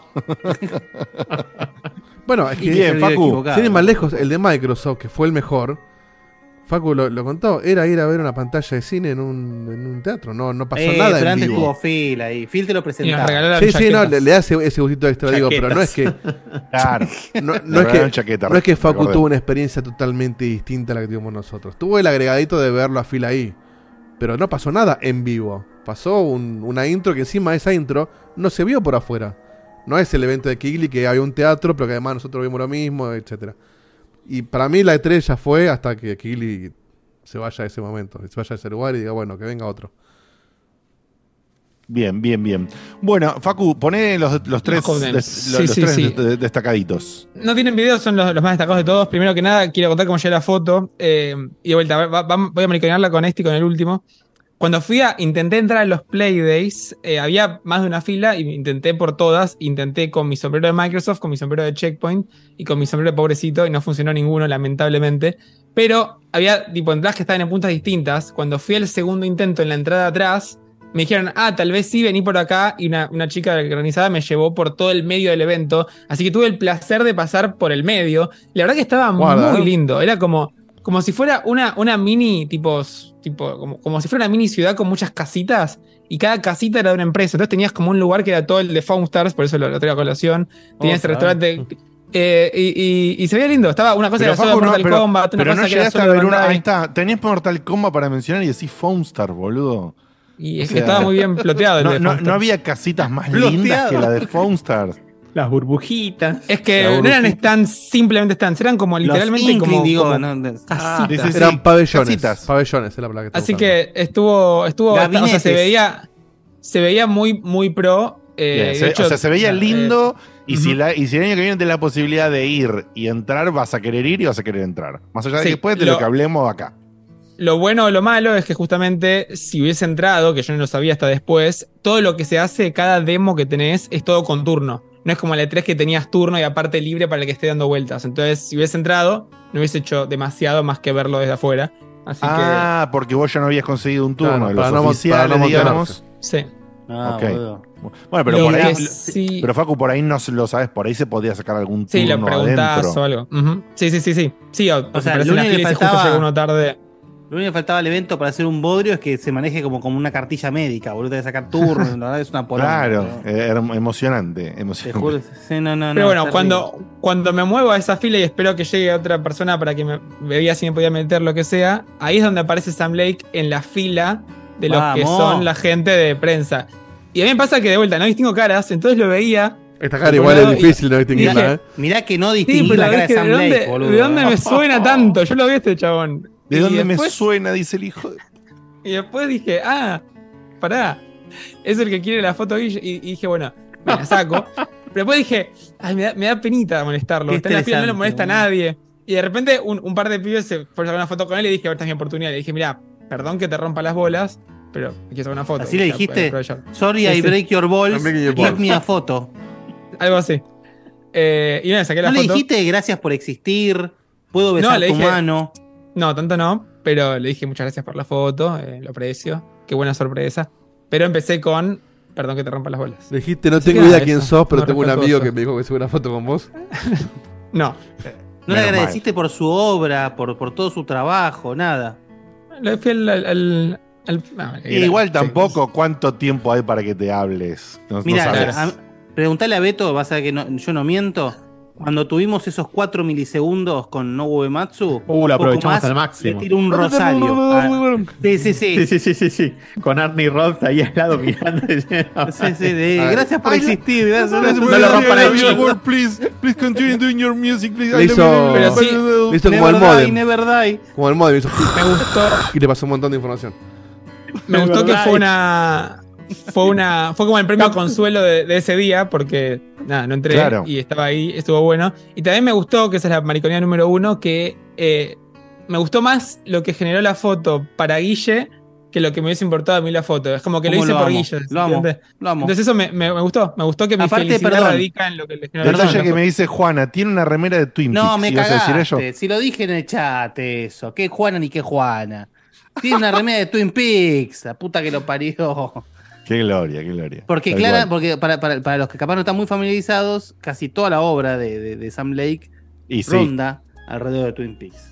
obviamente. Es por- eso obviamente, lo hace 10 veces más grande de lo que es. Obviamente. Ahí está, llegó, ahí le llegó a. Juana que está viendo con auriculares. Che, entró el carnicero. ¿Cómo? ¿Qué, qué fue eso? Con eso medimos el delay. El, el delay que tenemos en YouTube. Ahí está, sí, sí, sí, sí, maravilloso.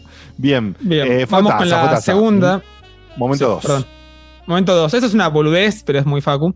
Cuando hice la entrada del, del Summer Game Fest y me revisaron la mochila, me dijeron. Perdón, cualquier cagada que cuentes ahora queda arreglada por el título que le pusiste a la próxima. Te felicito. Bien, Bien, vamos. Gracias. Eh, y tiene mucho sentido la última, está buena. Eh, y esta, nada, básicamente, básicamente eso. eh, entré, abrí la mochila para revisar si tenía yo que sé algo. Y me dice, no puedes entrar con el selfie stick. Eh, dejaron el auto. Y yo le digo, no, no vine con el auto, de hecho fui en colectivo. Y le y dice, no, bueno, pero tenés que ir a hacer el check- check-in del objeto en algún lugar. Y yo digo, no, mirá, no puedo. Le dije, te juro, por mi honor, que no lo saco, pero déjame pasar. Por mi honor. Bueno, dale. Y dejó pasar. Pero que funcionaba ah, todavía. era el código, no. Sacaste el, cer- Era tan sacaste el fácil. certificado de samurái, Claro. boludo. ¿Qué como por mi... Le dijiste en inglés, I swear For my by honor. my honor. No me acuerdo qué frase usé, pero fue una muy parecida. For Frodo. Este, Como me, que por, por mi palabra, una cosa así. me imagino el jefe del tipo cagando la pedo. Le digo, pero señor, me lo juró por su honor. No, no, ah, no, está, está bien. boludo. Perdóname, no pasó Ah, nada. no, no. O sea, perdón, usted, usted, usted no puede entrar con eso. War, war never changes. Pero bueno, ¿Es, considerado me- un objeto contundente? ¿Qué onda? Y No, sí, creo que es porque no quieren que haya eso, gente. No, que- no quieren que haya gente así tipo dándote vueltas en la oscuridad con el palo para la fotito y que golpees a alguien o una boludez así. Bueno, entonces Sí, porque era muy eso, específico y- evento contundente. Sí, bueno. War is a man. sí, sí, sí. Y lo tira el palo, ¿viste? Tira el pa- Y no lo saqué, por cierto. O sea, cumplí mi palabra. chabón. honor. Para mí lo, lo, lo- lo descolocaste. Debe ser la primera vez en la vida que alguien le juró por el honor. Por algo. eso. Sí, Sí, el, sí, sí, sí. comentario, el comentario de Colorado es todo. Te hizo un test visual de mela- un test vis- visual de melanina, Facu. Seamos honestos. Lo que sea que haya yo Hermoso, funciona. hermoso. Así que no me. Eh, muy bien, muy Sí. bien. Y el último, la última anécdota, detallecito, nota de color, Facu. Sí, la última vez me pareció, me pareció tú- muy eh, linda. Es una de tus Facu, tengo mejores que leer- obras. Sí, tengo que leer primero Ah, el título dale. para que pegue o primero contarlo y después entonces el título. No, pega. léelo, lé- léelo, léelo, léelo, porque no El codename Sí. de la última dice Facu was, entre paréntesis, not alone. Facu was not alone. Muy bien.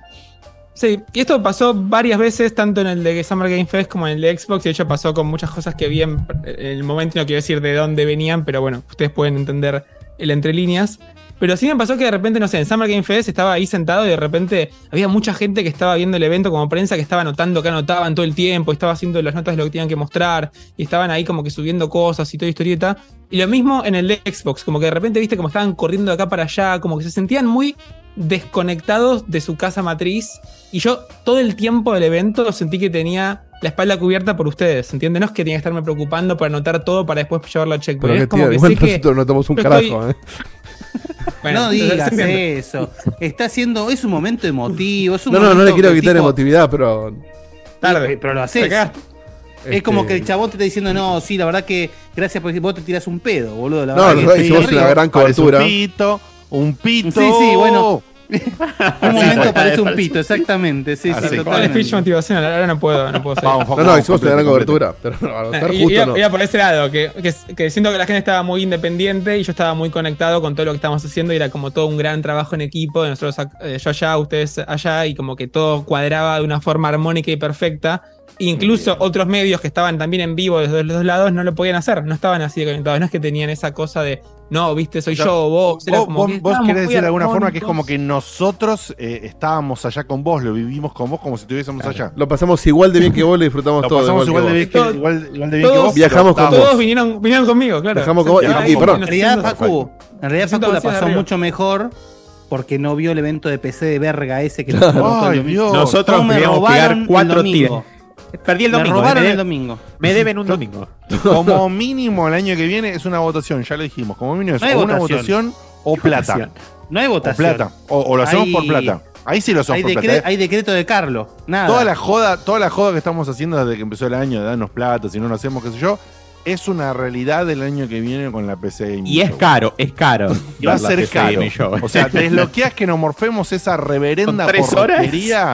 Solamente con plata. ¿eh? Eso sí es lo único que te va a pedir con plata de acá al año que viene. Y la, favor. perdón, ¿Qué? y la repartimos, nada de invertirla, ¿eh? porque yo me vengo No, no, es para que me vaya con- como mínimo para que me vaya con una cena con Juana, mínimo, para compensar la muerte que fue eso. Yo el último, el último día que hicimos lo de Ubisoft y Capcom, yo le dije a Diegote, yo sé, eh, está, era un punto ya pico y baterita, donde ya había perdido la cuenta de cuántas horas veníamos streameando, cuántos días, qué, qué- los- las horas de los eventos. Este, eso sí lo hicimos, esa, ahí fue una gran cobertura. No notamos un carajo, pero fue una gran cobertura. Fue una gran cosa. Eh, Che, yo noté, boludo, en esa. Yo noté. no, no, es un chiste. O sea, anotar, fuimos anotando, pero digo, no, no tenemos el nivel de producción que tenemos con esta Facu, no, que ya sé. en el momento aparecen los links de los videos, etcétera. Eh, sobre todo cuando éramos sí, pocos, sí. porque hubo días que éramos. No, ni hablar. ni. Así que bueno, eh, esos fueron lo- lo- los pormenores, efemérides y detalles y cositas alrededor de todo lo que fue y es una forma, digamos, de coronar y cerrar oficialmente la Checkpoint Winterfest, que la pasamos súper bien, menos en el PC Gaming Show, y así va a ser eh, el año que viene, menos en el PC Gaming Show, por supuesto. Así que Eh, en este Dieguito, momento, me tira- oficialmente, sí. a partir de este momento, voy a sacar el, el loguito de la Winterfest. No, qué precisión, qué Oh, exactitud. mirá vos, pero, pero te parece. Sí, está bien, está bien, está bien. Es, es de salida. Qué jugador. total. Ya está. En la portada. Muy bien. Ya nomás, Eh, terminé la Winterfest. Hay, hay cafecitos. Hay Contanos. cafecitos. Vamos a. ¿Quién los lee? ¿Lo leo yo? ¿Lo quiere leer alguien? Beto, Beto, que lo lea Yo Beto. lo leo. Bien, Dale. Eh, dame leo un toque que abro el coso. Habla, Beto, tranquilo, ordene. Diego, tirale la posta a Beto con digo el desde cuando tenés que arrancar desde. Eh, digo, ¿eh? Uncle Phil, que está en inglés, fue el último que leímos al aire. Muy bien. Ese fue el último, o sea, el siguiente El Uncle siguiente, Phil. El de arriba del Uncle Phil, de ahí para Muy para bien. arriba. Leo Ben. Leo Ben compró 10 cafecitos. Vamos. Para decir simplemente, y fíjense que bien timeado para la coronación, espectacular cobertura muchachos, saludos. Gracias, bien, gracias, papá. Siguen los Gracias. elogios con Gerudo Carámbula. Nombrazo. Muy bien. Nombrazo. Muy bien, No, Gerudo no, no, Carámbula. no, no. Nombrazo, Excelente. Nombrazo, Gerudo Carámbula. Que Es compró cinco, cinco cafecitos. Y dice: Hola Vamos, muchachos, vamos. muy buena, muy buena toda la cobertura que estuvieron haciendo de los eventos. Falta que Nintendo alargue una buena direct. Y estamos. Un abrazo. El amigo de la casa Dani Lanark compró cinco cafecitos también. Y dice: Vamos, "Mando Danito. este, este pequeño Uy, aporte para Paro que Uy, para guarda, ¿eh? Para que Diego te deje de pronunciar mal Ubisoft. Él pronuncia Ubisoft como si fuera en inglés, pero en realidad en francés se pronuncia Ubisoft. Y Mira. una triba de chapa. Se dice que el Ubi del nombre quiere decir Union de Breton Roviralta. Ah, no. Unión de Bretones Independientes, ya que los hermanos Guillemot son originarios de Bretaña, una región con una movida separatista bastante grande. Yo viví Ah, ahí unos mira. años, así que eh, Dani Narak da una clase acá de historia eh, para podamos instruir también, porque Checkpoint también es un lugar donde se educa. O sea que ahora hay que Escuchando ser- igual de Ubisoft, Ubisoft, Ubisoft, Ubisoft. Una cosa así tendría que ser, ¿no? Ubisoft. Ubisoft. Muy bien, perfecto. Eh, qué genio, Dani. Qué gracias, grande, muchas gracias por, por la data impresionante. Debe por ser de los cafecitos más, de los cafecitos más largos de la historia de Cafecito. Correcto, correcto. Un genio. Y siguiendo con el combo de 5 cafecitos, Hardcore 2K compra esa cantidad y nos dice: Gracias por la Winter Game Fest. Hermoso seguir todas las conferencias con ustedes y genial el video en Spotify. Abrazos. Abrazo para vos. Espectacular. Muchas gracias. Megawaki Max compra 10 cafecitos. Eh, ¡Qué grande Milwaukee! Y hace un rato nos dice: Saludos chicos de Checkpoint. Aquí les envío unos humildes cafecitos No, para agradecerles todo lo que han hecho durante la Winterfest. La verdad es que me divertí mucho durante los streams, especialmente atestiguando a Diegote volverse cada vez más demente con el PC Gaming Show. Sí, justo lo que comentábamos.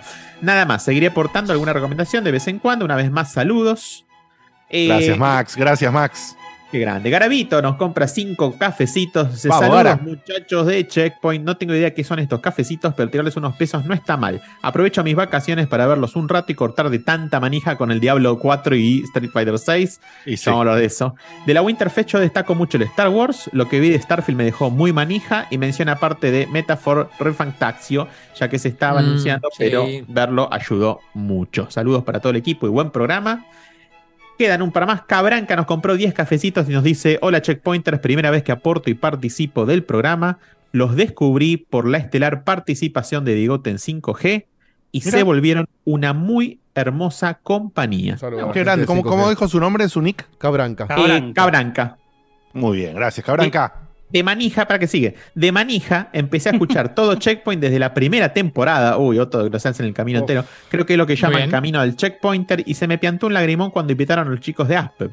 Tremendo el nivel del programa, incluso al comienzo. Muchas gracias por el contenido y la nueva, y la nueva onda, buena onda, creo que quería decir, por- y por mucho más Checkpoint.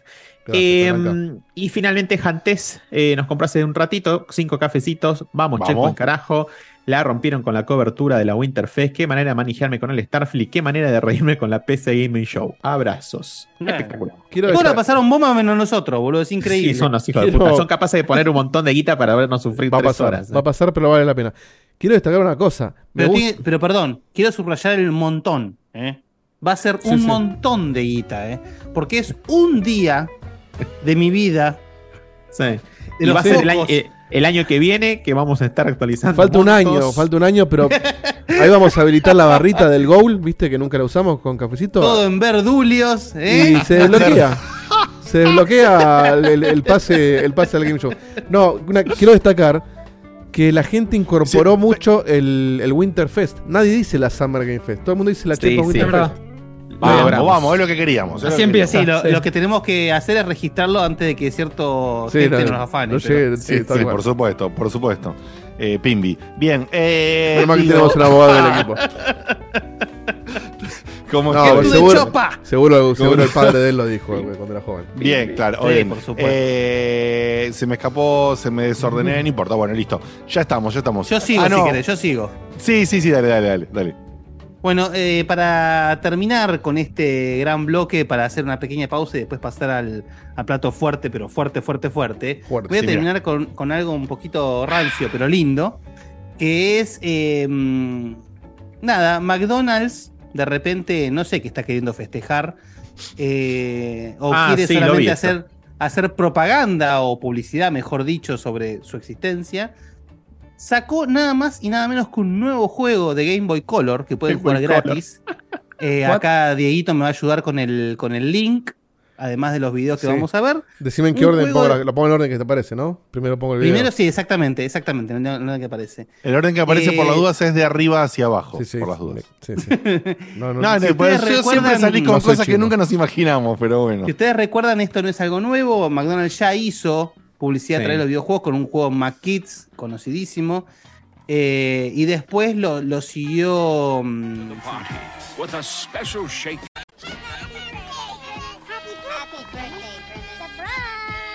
Since he was born, Grimace has always had a birthday. And since he's had a birthday, Otra época, ¿no? Si se- otra si época completamente diferente. Pero es que estamos hablando de la época de 8 bits, ¿no? Estamos hablando hace, Por hace eso, por eso. Pero bueno, el, el juego en cuestión es el Grimis, Grimas, no sé, Grimash con Birthday. Para nosotros, Pompo, el coso violeta, ese inmundo. ¿Pompo se acuerdan llamaba? cuando. Pompo. Sí, ¿Se acuerdan cuando McDonald's tenía esta- estas, estas mascotas que después, cuando sucedió esta gran crisis que hubo en McDonald's de la cuestión de cuando se dieron cuenta que no estaba bueno darle de comer a los chicos esto todos los días? La sacrificaron, eh, sí. Se empezaron a, que- a que- a soltar un poquito de todo esto de las mascotas, la parte divertida de McDonald's. Porque, a ver, seamos realistas, era una fiesta. Era una fiesta para nosotros los chicos ir a McDonald's. Se porque festejaban los todo- cumpleaños en el McDonald's. Era una ambientación hermosa. Eh, ya estaba con el, con el loop este, porque pasar al, al- al gameplay porque es terrible. Em, después, después si podés poner el link ahí en alguna. En, algún- en alguna tablita como para que la gente. Porque, ¿qué sucede? Pueden entrar, el juego se puede jugar en el browser eh, gratis completamente.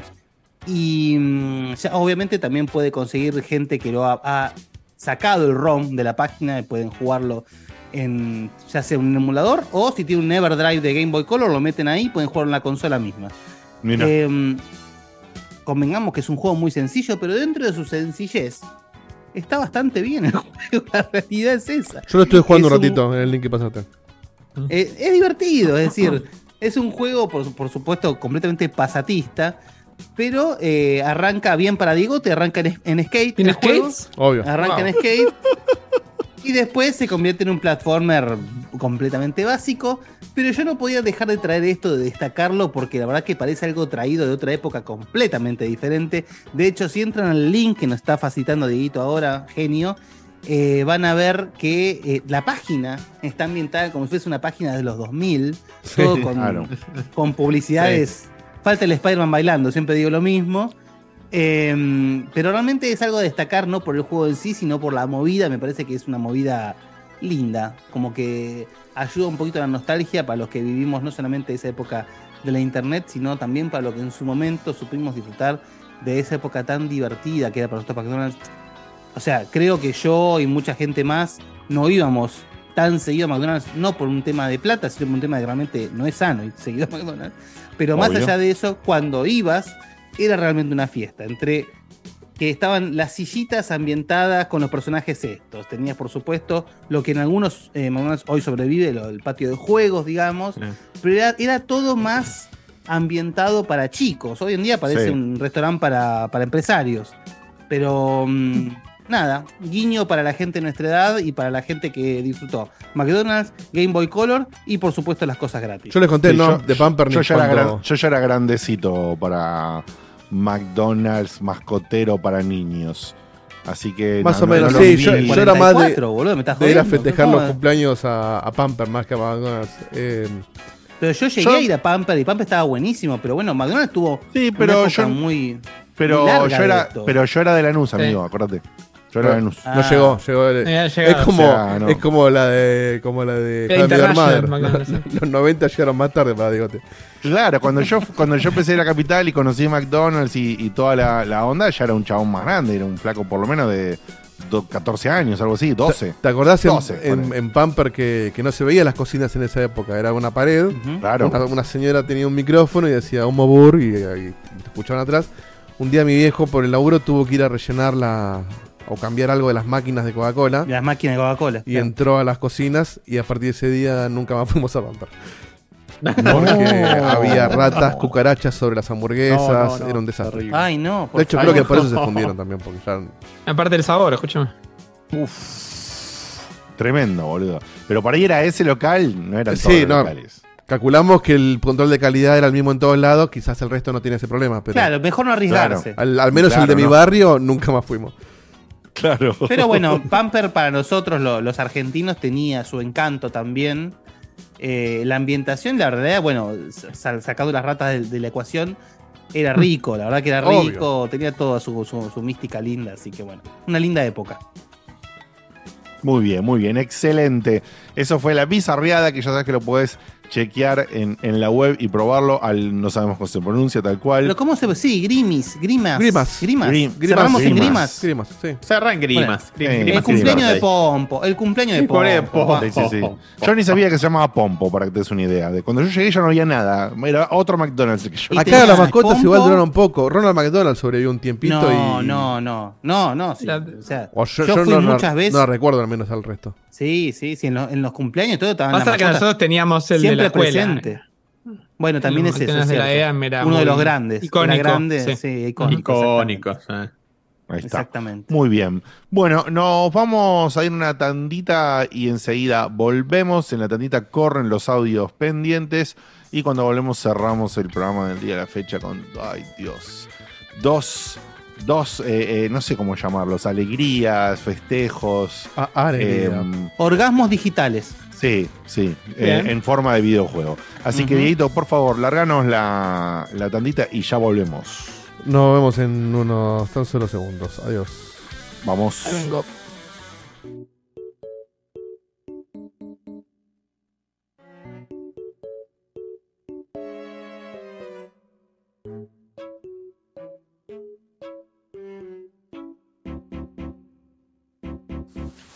Hola chicos, ¿cómo va? Fabio de Corrientes. Les quería hablar de algo que tiene todo que ver con un jueguito, pero nada que ver con la Winterfest, con el Showcase, con el Starfield y todo eso, que como soy del interior y soy un pobre, no tengo plata para comprar todas esas cosas ni día 1, ni día 2, ni día 500. Yo espero ofertas de, de juegos de hace años. Y ahora estoy jugando Devil May Cry HD Collection, porque yo había jugado 3, 4 y 5, pero nunca jugué al 1 y al 2. Y le tenía unas ganas al 2 por todo lo que ustedes hablaban hace allá más de 10 años, de que la pelea contra el edificio ese, que juego de mierda, igual quiero pasarlos todos. ¿Y no les parece que le hace falta un buen remake a esa saga?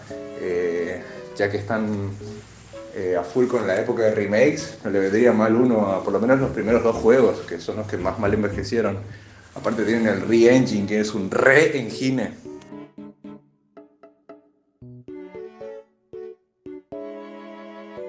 Hola chicos, Laura de Pacheco. Recién el miércoles pude ver lo de Capcom y lo de Ubisoft. Y como salió el tema del colibrí, les quiero comentar algo.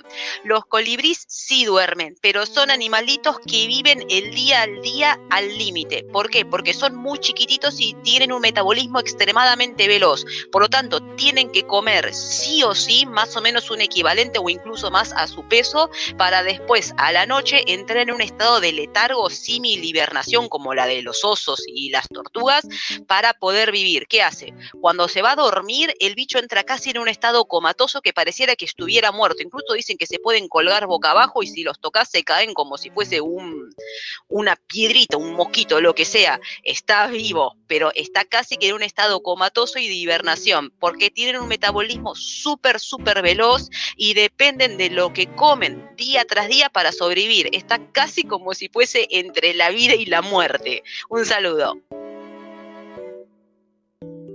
Los que sí se consideran animales que duermen con un ojo abierto son todos los mamíferos marinos estilo delfín, orca, ballena, que como respiran por pulmones tienen que salir a la superficie a poder tomar aire, no es que respiran bajo el agua como los peces. Entonces lo que hacen esos bichos cuando duermen es más o menos apagar una mitad de su cerebro y la otra parte del cerebro está prendida y consciente para enviar el mensaje de que vaya a la superficie a poder respirar. Por eso ellos nunca nunca están 100% dormidos. Es algo increíble, pero suena tonto, pero si no tuvieran esta función se morirían ahogados.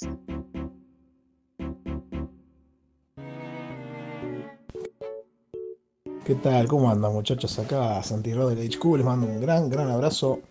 Que tengan un excelentísimo eh, programa Joe. Ahí cerrando la Winterfest, que podría seguir hasta la primavera o hasta el, hasta hasta el verano tranquilamente y la cambiamos por la, por la Summerfest, pero, pero bueno. Piensen que dentro de una semana va a venir una directa de Nintendo, así que se la pueden acaparar como hace el Geoff. Piénsenlo, se los dejo ahí picando. Ya que estaban con preguntas filosóficas o algunos temas así, eh, ¿qué opinan de... Salió Matt Booty, creo, el de Microsoft, y comentó que, que estamos ya en una época donde los ciclos de producción y desarrollo de juegos grandes, digamos, mínimo 6 años de ahí para adelante. O sea que en teoría los juegos grandes ahora van a llevar una generación. ¿Qué opinan de eso? ¿Se va a poder mantener el modelo de ese tipo de producciones de acá en más, siendo que tenés que pegarla sí o sí con un lanzamiento en toda una generación? Perdón que mando un segundo audio, pero no podía dejar pasar lo que me pasó hoy en el trabajo. Yo, como ya les conté anteriormente, empecé un trabajo nuevo. Y todo normal, no llama mucho la atención, pero como soy masoquista, me puse a escuchar todo Checkpoint de vuelta y llegué a un momento. Estaba trabajando, haciendo mis trámites en paz, y de la nada escucho la voz de Guille diciendo: ¡Paso de los chotos! Mi doblo de risa en el escritorio. Mi jefe vino a ver si estaba bien y yo llorando de risa cada vez que ustedes decían: ¡Paso de los chotos! Dios, me, me hicieron mierda. Inspección General de Justicia y yo doblado ahí en la mesa riéndome de cinco viejos cuentachistes hablando de paso de los chotos. Te atraganto la sed.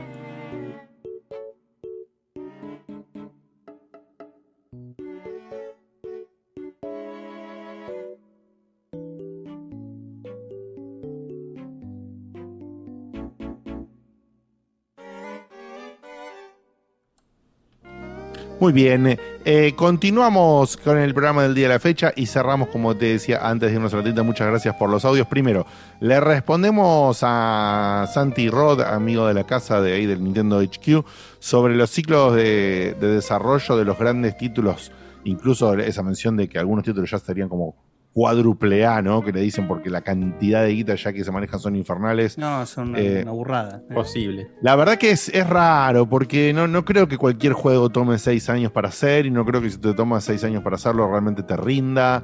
eh, y, y no sé, me parece que estas empresas. Es en que, general- perdón, depende, Sí. perdón, para, para decirlo, lo, lo mismo estás diciendo vos. O sea, depende pura y exclusivamente del tamaño del estudio. Porque eh, Exactamente. claramente Ubisoft te demuestra. Ubisoft es un monstruo, ¿no? Por supuesto. Pero está Ubisoft, está Electronic Arts, todos estos monstruos que eh, justamente te sacan juegos AAA, 4A, te sacan 3 por año. Exacto. Claro, es que depende de cuánta Porque- plata te entre mientras desarrollas el otro. Si tenés Sí, tres, cuatro y, juegos otra que te cosa, alimentan. y otra cosa, en, en estudios Claro. que no son que no son por ahí tan grandes como, como Ubisoft o, o como EA o cosas así, eh, lo que suelen hacer es que cuando el desarrollo entra en un cierto estado ya bastante avanzado, empieza la división de los teams. ¿no? Entonces un- una parte del equipo empieza con el siguiente desarrollo, aunque no full, empieza toda la parte de preproducción y los primeros pasos de desarrollo con una parte del equipo que ya deja de trabajar en el juego principal. Entonces, eh, yo creo que esa es la manera en la que sobreviven o subsisten estos juegos que toman 4, 5 o quizás hasta 6 años de desarrollo, porque están pasando otras cosas en el medio. Es cierto, es cierto que si vos tardaste 6 años y el juego no te rindió, bueno, sí, obviamente es un gran fracaso, ¿no? Desde ya. Pero bueno, son tiempos que corren y también hay otras cosas. Para mí se viene, esto estoy tirando un poco de fruta, ¿no? Pero se viene un poco con todo el tema de la CIA y qué sé yo. Hay una porción, una porción, no digamos, porque no, pero hay una porción del desarrollo que se va a agilizar. Una porción del desarrollo que se va a agilizar. No te digo que va a permitir que reducir eh, excesivamente estos tiempos, pero quizás por lo menos va a permitir que no se sigan agrandando, ¿verdad? Así que hay una, hay una cosa ahí donde ciertos seteos, ciertas cosas van a poder tener una base. Recordemos también eh, los motores como Unreal 5, eh, ya tienen unos preseteos y unas cosas con las que vos muy rápidamente tirás otra, unas bases, digamos, que antes tardabas muchísimo tiempo en desarrollar. Por eso vemos tantos proyectos de, de- de desarrolladores o de dos o tres desarrolladores que se ven de la zamputa que los remil parió, no puedes entender cómo se ven y lo probaron dos tipos. Claro, lo que sucede es que des- desde ese rápido desarrollo que parece avanzado, en realidad es medio un concept, si se quiere, el juego está repelado, las mecánicas son dos, y cuando querés convertirlo en un desarrollo en serio, llegan los cinco años de vuelta, ¿no? Entonces, qué sé yo, hay un mix ahí, pero no, no, no, recuerdo, y perdón si lo puede decir Santi en el chat que lo digo, si alguno de ustedes que se acuerde, la pregunta eh, de, de- de Santi no recuerdo a qué iba, si, si consideramos que se iban a y por el, o por, no. el, por el- la cantidad de años que trasciende una generación. Bueno, el otro día los de Starfield dijeron que están hace 25 años, así que. cinco- No, ya, acá, acá generaciones Santi- pasaron desde la idea. Hermoso, hermoso. Santi en el chat habla que la cadencia de Microsoft de sacar cuatro lanzamientos propios por año se hace cuesta arriba. Pero recordemos que Microsoft nuclea un montón de estudios, no es un Claro. estudio como Ubisoft. Claro. Entonces, tiene un estudio haciendo Starfield, a Bethesda, ponele. Pero después tiene otro estudio haciendo otro juego que no tiene ningún contacto con Bethesda. Entonces, ahí sí es, es posible, me parece, mantener esa cadencia. Y aparte porque Microsoft maneja una cantidad de plata que le permite este, decir, che, ¿cuánta gente necesitas? ¿Necesitas mil empleados? Bueno, metí mil empleados. Sí, sí. El, el gran problema siempre es, es, el rédito, digamos. Si vos estás en un formato no Game Pass, no servicio, digamos, como puede ser el desarrollo de Zelda, si vos tardaste 5 o 6 años, pero si lo que gastaste lo ganaste multiplicado por 3 o más, no hay ningún problema con que hayas tardado 6 años. Mm, Cero problema. Eh, el tema es justamente, bueno, sí, qué cantidad. Lo que sí veo que puede coincidir un poco de, mi, forma para redondear la, respuesta a Santi, es que sí, claramente, para mí se está viendo en PlayStation, está bien que pasó la pandemia y eso cambió cosas, ¿no? Entonces, no, algunos resabios de todo eso todavía hay de, de algunos tiempos y algunas cosas, pero digo, es, es obvio que algo pasa con estos tiempos de desarrollo porque Sony, a esta altura, desde que salió la consola, no tiene un carajo de títulos de los AAA tanques que Seba siempre quiere tanto y festeja tanto y que todos esperábamos en el evento No, pasado Seba no, Seba no juega nada, Seba. Está bien, pero los espero aunque sea por la salida, aunque él no lo juegue.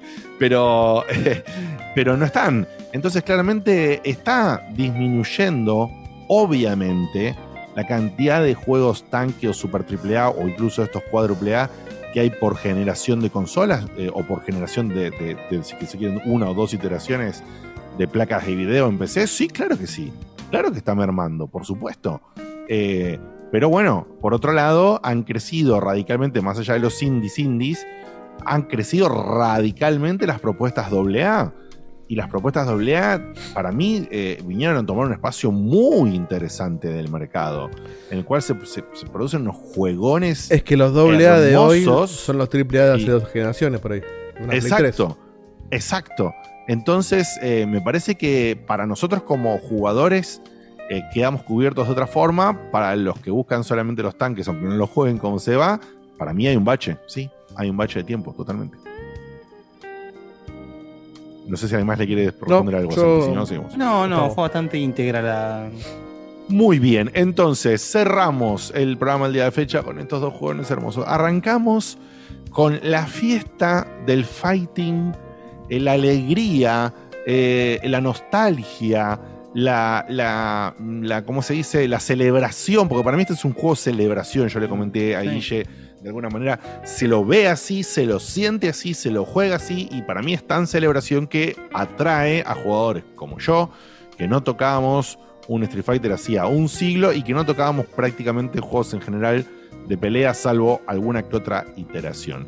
Estamos hablando entonces, por supuesto, de Street Fighter 6, que es desde su mismo anuncio, tan solo con el diseño del logo, Capcom nos chantó en la cara que venían a hacer, no te digo algo distinto, wow, qué distinto, pero sí por lo menos una muy buena propuesta y como decía antes Guilles, muy cuidada, muy cuidada. Desde, Claro, ese yo- logo, desde ese logo grafiteado de Capcom dijeron, che, mira que vinimos a hacer algo cuidado, algo trabajado, algo estético, algo logrado. Y para mí lo lograron, pero con creces. ¿Y ya? Sí, sin duda es una celebración el juego, no solamente por el- porque tiene todo un tiene dos apartados el juego, uno que es la galería, que vas destrabando obras tanto nuevas, eh, de artistas nuevos, de mm, influencers, eh, de, de tinte artístico, ¿no? Por supuesto. Por pero supuesto. también tiene eh, piezas clásicas. De, en un momento desbloqueé una imagen que tuve como póster años en mi cuarto Wow. y realmente se me corrió un lagrimón. Eh, años lo tuve y lo Sí. mirá. Porque a mí Dios si hay algo mío. que me marcó en la vida fue la salida del Street Fighter 2 de New Challengers. Sí.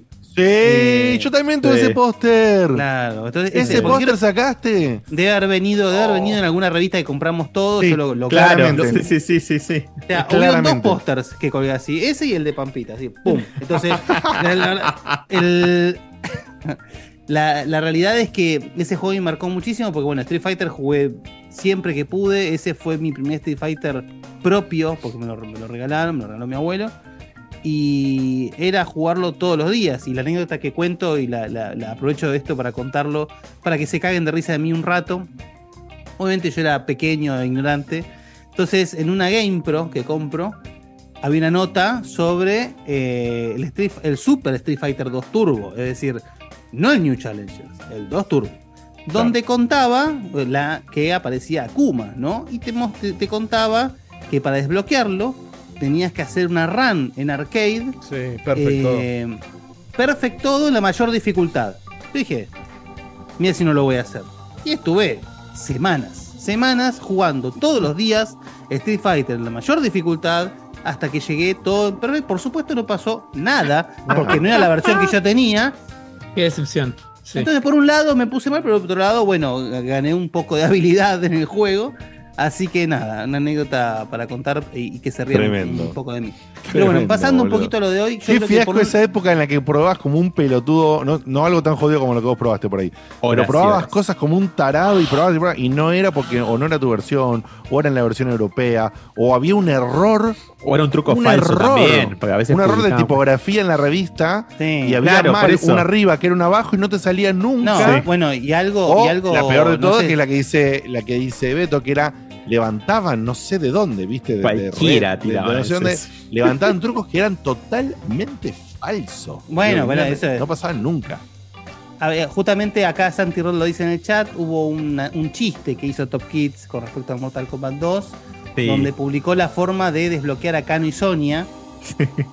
que yo me acuerdo de haberla probado como un estúpido, y por supuesto no funcionó, pero bueno, nada. Pasando un poco a la vuelta, más allá de la celebración, la que estamos hablando, también lo siento como un pedido de disculpas el juego, y muy bien logrado. Sí, por supuesto. Porque el Street Fighter V no es secreto de que si bien el juego en su, en su core, en su mecánica, es un buen juego de peleas, habiendo salido el 6, podemos decir tranquilamente que capaz es el peor Street Fighter. Eh, por todo lo que, lo, que, lo que estuvo alrededor del juego, la salida que fue desastrosa, un juego muy pelado, un juego que, que- que estuvo cargado, pero al- al- hasta el hartazgo de DLC, DLC feo, DLC malo, DLC caro, eh, con toda esa cuestión de las publicidades, después eh, también, yo- esto es una opinión personal, por supuesto, pero cómo fueron integrando el tema de los especiales con sus diferentes formatos, que el B, que no sé qué. La verdad, a mí me pareció toda una cagada. En el 4 era Confuso mucho más claro. Sí, era muy confuso. y- Pero mira, no solamente eso, Guille, sino que eh, con la salida del 6, de alguna manera, me había, cuando probé la demo, eh, había quedado tan enloquecido con una demo de mierda que podías nada más que hacer una pelea con Ryu y con Luke, eh, que dije, bueno, necesito un poco, necesito, no, necesito- a ver qué onda, ¿cómo, cómo era el 4? ¿Cómo era el 5? ¿Estaban buenos? ¿No estaban buenos? Bueno, no me acordaba un carajo. El único que había jugado yo un ratito había sido el, el 4. Y me los bajé de, de, de, de- cebado solamente para probarlos un poco, no me los iba a poner a jugar en serio ninguno de los dos. Eh, y me di cuenta cuando, bueno, cuando entré el 4, recordé el tiempito que le había dado el 4, que estaba muy lindo, el juego que era la, la llegada de este cambio gráfico tan especial y qué sé yo, tan estético, artístico en algunas cosas, así como las pinceladas y toda la pelota. Estaba bien, hoy en día ya se lo ve duro, por supuesto, pero estaba bien. Cuando probé el 5 gráficamente me pareció una locura, muy, muy No, no, bueno. sí, otro sí. otro Eh, eh, acercamiento. Es precioso, Otro, sí. otro acercamiento, pero abrí, obviamente lo último que estaba disponible para bajar en, en- no me acuerdo si era en, en- en Play Plus, sí, en Play Plus estaba eh, para bajar la- una de las últimas versiones del 5. Championship eh, arqui- Edition. La Championship Edition, qué sé yo. Abrió el menú y no entendía nada. Bueno, el menú O sea, es. es solamente el menú. El, menú es Una- un asco, un asco. Parece, un parece asco. un Game as a Service el menú. Tiene un Sí, sí, menú sí, de sí. Game as a Service. Y es tipo, venía que hacer, no se entiende nada, una porquería. Convengamos que la realidad es que el- el- el- la evolución de Street Fighter es, es bastante clara en el sentido. El 2 salió, fue un antes y un después, no solamente para el género, sino para los videojuegos. El 3 fue el pico más alto, es la perfección hecha juego de pelea. El 4 es llevarlo al 3D. Bien, me parece a mí, el 4 a mí me gustó muchísimo. Sí, sí, es bueno. Obviamente dejando un poco de lado la excelencia en cuanto a mecánicas del 3, dándole un poco más de importancia al roster, a la parte eh, artística. El 5 fue querido llevar eso a, su máxima expresión. Fallaron no por la parte técnica, sino por todo lo otro. Y el 6 es el sumum. El 6 es el sumum porque logra, todo, logra una combinación de todo esto. Por, porque por un lado viene a dar escuela de cómo hacer un fighting game hoy, 2023. Sí. Eh, estéticamente es impecable. No se eh, puede creer. son- eh, el sonido, el, estil- el- el artístico, el- la experiencia de usuario, todo es increíble. La creación de personajes es completísima. Acá yo no me avivé, están pidiendo en el chat si mostráramos nuestros personajes. Yo no, me- no me Ah, avivé, pero sí, le hubiese sacado una, una foto o algo, pero bueno, no, no me avivé. Ah, yo Em, creo que tengo el mío, a ver. No, no lo muestres. Sí, pero Ah, tuyo de, no. acaba de decir que tuyo no. Justo en el, grupo, no. en el grupo de Checkpoint está el mío, Diego, ¿eh? Está piola. Sí, están los ustedes dos. Están los nuestros, sí, sí. Bueno, mostralo si, si, si querés. Pero bueno, por vos te lo digo, hermano. Pero bueno, no. No, yo aparezco Y, online con ese. Si la gente ya me vio, me ve en internet con ese. Acá encontré Bueno. el mío, el de Diegote no lo encuentro. Le pido disculpas de antemano por lo que van a ver en breve. El de Diegote, el de Diegote está muy bien. Sí, el de Dieguito es. eh, Es un vago, es un vago de Yakuza, insisto. Está sacado de Candyman 4, el de, el de- el de Dieguito. Es una cosa espantosa. Es que no, no, no logré hacerme como yo quería en el. No, igual lo que más me sorprende es que hayas dicho el- que, que el prólogo a eso fue que vos te sentiste ofendido por cómo te hizo Dani y que, que tu actuación fue esa. Es decir, no quiero ni pensar lo que era la versión anterior. Eh, a mí me, Sí, tal cual. A mí me gustó. Ah, no sé si era mejor o peor. Era distinta. Yo me sentía me- menos parecido en el que me hizo ella. Pero la anterior era para que tire campanas en la Notre Dame, por lo que salió. Para que- Terrible. bueno. Diego, te lo mando a tu chat personal, las Ahí. imágenes por las dudas. Ahí estamos viendo. Este soy yo en, el Street Fighter. No, qué fuerte, boludo. Bueno, No, la cara. Es mi- no, logro. Mandámelo en el 5 aquí, en el, en el mío o en el de. O en el no, de no, mirá lo que es eso, boludo. Con la polera de, de Chun-Li, o sea. te- Te mandé Sí, la, sí, primera imagen. Sí, sí, sí. La primera, Le falta la marca de vomitada de choripán al costado, ¿viste? la primera imagen que te mandé, Diego, es del Street Fighter. No las confunda con las otras dos, que son las del Diablo para la sección de después. Este, Bueno, bueno, pero soy honesto, no, no, no me hice todo rubio y musculoso. Me hice como. como soy. O como, o como Tiene puedo. alcohol, tiene el alcohol desde acá, es increíble. como- La verdad es que no, no tenés esa cara, Diego. No, la cara no, la, la cara no me convenció. Pero porque tampoco. es más parecido a. Samid que a vos, ese personaje. Pero bueno, volviendo Bien. un poquito, volviendo un poquito. Acá eh, también eh, algo muy, muy a destacar es que se la jugaron y trajeron un roster muy fresco. Yes. Y a diferencia del 3, que, que el roster para mí flaquea, el roster es, es- es espectacular. Porque todo personaje que trajeron, todo personaje nuevo que hay, te puede gustar más o menos, pero objetivamente es un roster espectacular. Espectacular. Ah, hasta capaz el personaje que generalmente tiende a, a no gustar al público, que es el, el personaje boss, que en este caso es JP, JP. eh, es espectacular en su diseño, en su comportamiento, Sí. en el misterio que lo rodea, eh, es, realmente, es realmente bárbaro. Ahora, en el chat pusieron que el personaje tenía un aire a Chabelo. Sí, Bueno. puede ser. El mío está un toque más fachero. Está muy bien el Diegote, sí, sí, no le presta atención. sí, está muy bien el de Diegote. Pero por eso yo no quise ser más fachero de lo que soy. Porque si no, eh, para quién sos. Más fachero de lo que soy. Más fachero de lo que soy, tal cual, tal cual. Pero bueno, Hacerme menos Si fachero quieren- salió ese, ese espanto. si quieren hacemos un breve repaso así muy por arriba de lo que es el roster para que para que el- para la gente que no tuvo todavía la, la chance. Tenemos los clásicos, por supuesto, Ryu, Ken, Dalsim, Gael, Chun-Li, Experimentados. Eh, Eh, Honda y Zangief. Honda y, Zangief Blanca. y Blanca, Y Blanca, muchas perdón. gracias. Ahí está. Esos Y son los, clásicos clásicos. Y Kami, perdón, y Kami. Y Kami. Eh, Pero bueno, Kami y te- ya no es clásico original, digamos. Kami ya es super, ya- ¿no? No, Kami no. Kami, sí, hoy pero Kami hoy en día sí, ya sé, está, está hace mil años y es un clásico. Pero digo, justo los otros que nombramos están de. Son los de- los de Street Fighter 2, Street World Warrior. 2, Sí, sí, Así. World Warrior, el primero de los Street. Fighter 2. Exactamente. Y las nuevas integraciones, eh, vamos a ir, acá tengo un listado del roster, sin ningún orden en particular. Lily, que es, digamos, la sucesora de T-Hawk, que obviamente no tiene nada que ver con T-Hawk, es un personaje No. rápido, es un personaje ágil, es un personaje, y además me encanta el personaje, cómo funciona, el, el- el carisma, todo, la verdad que se- para mí se pasaron con el diseño, se pasaron con todo, con, con Lily. Sí, eh, está, está muy, muy bien. A mí no, no me gustó tanto, porque, pero es como decía Guille, pasa esto de que no te llega a vos por ahí tanto el gameplay, claro. pero no dejas de entender que está recontra re bien hecho. No, Eso no, es sí. una locura. Y ahora después vamos a hablar de otros que están Sí, eh, sí. que, que volvieron de una manera magnífica. JP, que es el, es el villano nuevo, digamos, que todavía no terminamos de entender de qué la va. Yo arriesgo que es el, el- el tercer alumno que faltaba, eh, compañero de, de Bison y Rose, pero no es nada confirmado. Eh, todavía no están en claras las intenciones. eh, y hay un país inventado, Neyal, donde él claramente ahí es un. Es un. ay, no, Sí, un, un, déspota. un- un Ujú déspota, un líder déspota. un- Dictador. y un- que, y que sí. está queriendo como hacer, no, no sé si renacer a Yadalu, pero eh, capaz a partir de los remanentes de Yadalu crear algo nuevo parecido, digamos.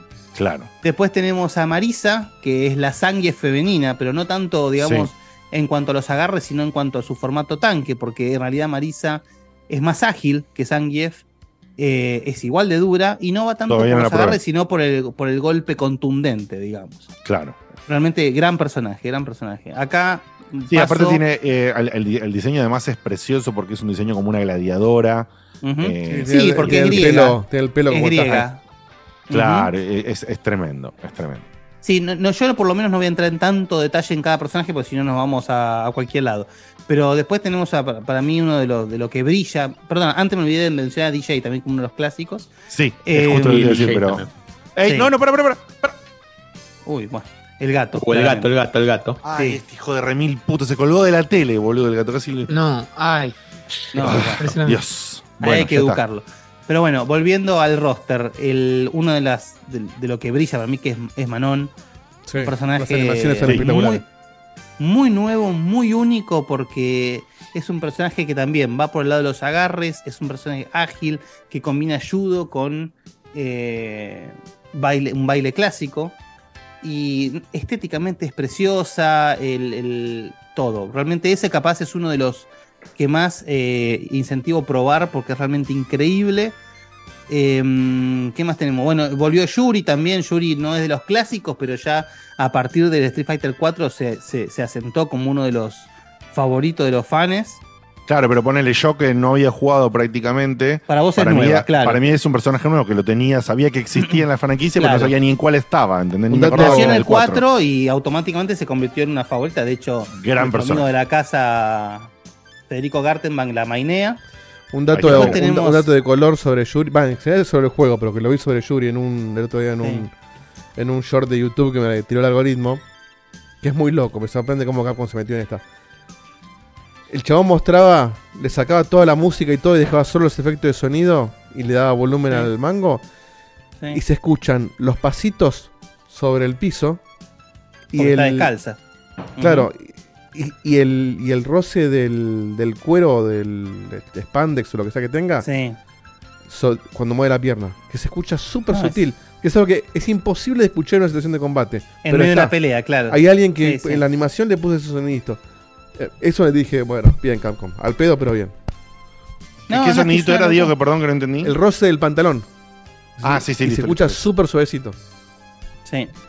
Después Qué bueno. tenemos eh, a Kimberly, ¿sí? que es la, la alumna de, O de Final. Fight.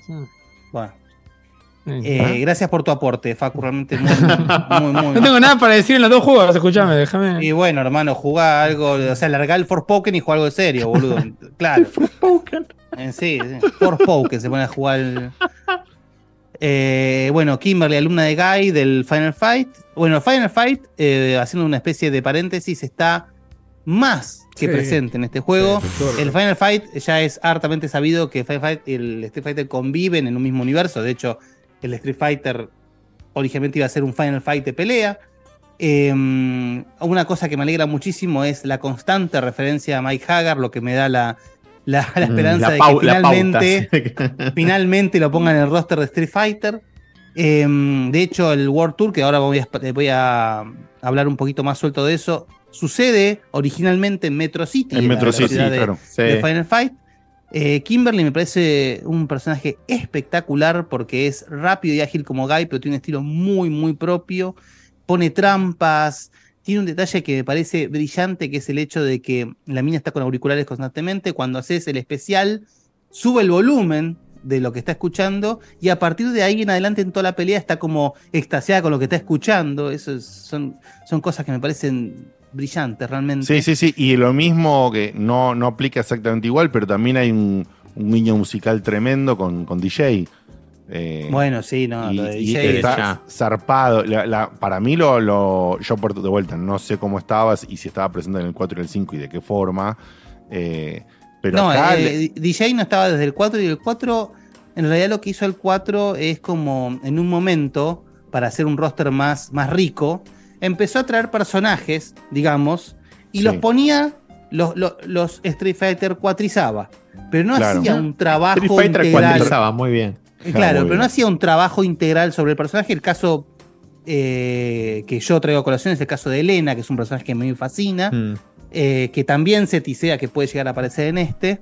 Eh, es- Elena de Street Fighter 4 es la Elena de Street Fighter 3, pero Street Fighter 4izada. No es Claro. que hicieron un trabajo sobre el personaje. Bueno, con Claro, DJ en- pasó bueno, lo mismo. uf, DJ está eh, Acá puesto DJ en está valor. trabajado. Sí, sí, está puesto en valor de una manera increíble estéticamente, lo que, los golpes. No, se siente con una frescura, es una belleza. Es una belleza.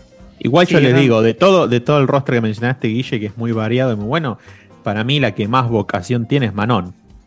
No, bueno, muy bien. Muy bien. Y Muy porque bien, viajó, viajó desde Lincoln. Muy bien. Escuchaste, Diego, esa viajó desde Lincoln. sí, sí, Muy bien, muy bien.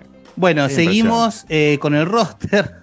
Qué pelotudo que somos. Qué boludez. El- Sos, sos qué viejo de mierda. que sos. viejo Seguimos choto, con, con otra de, las- de las grandes eh, adquisiciones, digamos, Jamie, alumno de Jin Yang, que tiene su estilo propio, usa el, el famoso estilo chino del, del borracho, digamos. Sí. Eh, El- que el también está, está, está muy, muy bien el personaje, permite como que podés hacerlo tomar durante la, mm, durante la pelea y va adquiriendo diferentes grados de habilidad según lo borracho que esté, hasta hace un cambio físico, digamos, al respecto, lo cual es, es brillante. Y en este vuelve eh, Luke, que fue justamente el último personaje que apareció en Street Fighter V, un personaje que, parece, que, que al- que originalmente tenía un estilo de juego tipo luchador de MMA, y hoy en día lo como, como justamente pasa a ser por un tiempito corto alumno de Ryu, adquiere un poco eh, la forma de Ryu, estilo, pero claro, pero la adapta a su estilo. Entonces, Sí. Luke pasa a ser el nuevo, dicho con muchas comillas, el nuevo Ryu, no en cuanto a su formato de leyenda de Street Fighter, porque para eso sigue estando Ryu, sino que es como el personaje de entrada. Si vos no Es sabés jugar de Street. Fighter, arrancá Yes. con Claro, Luke, con porque Luke, Luke, es muy fácil de jugar, es muy sencillo, es muy, es muy amigable. O sea, todo lo contrario a Manon. Manon es para No, jugar una vez que re estás, compleja, sí, sí. es- estás experimentado en el juego. Así que ahí haciendo un repaso, de, digamos, del, del- del roster, ya el juego arranca con un roster muy rico, muy variado. Muy bueno, muy bueno.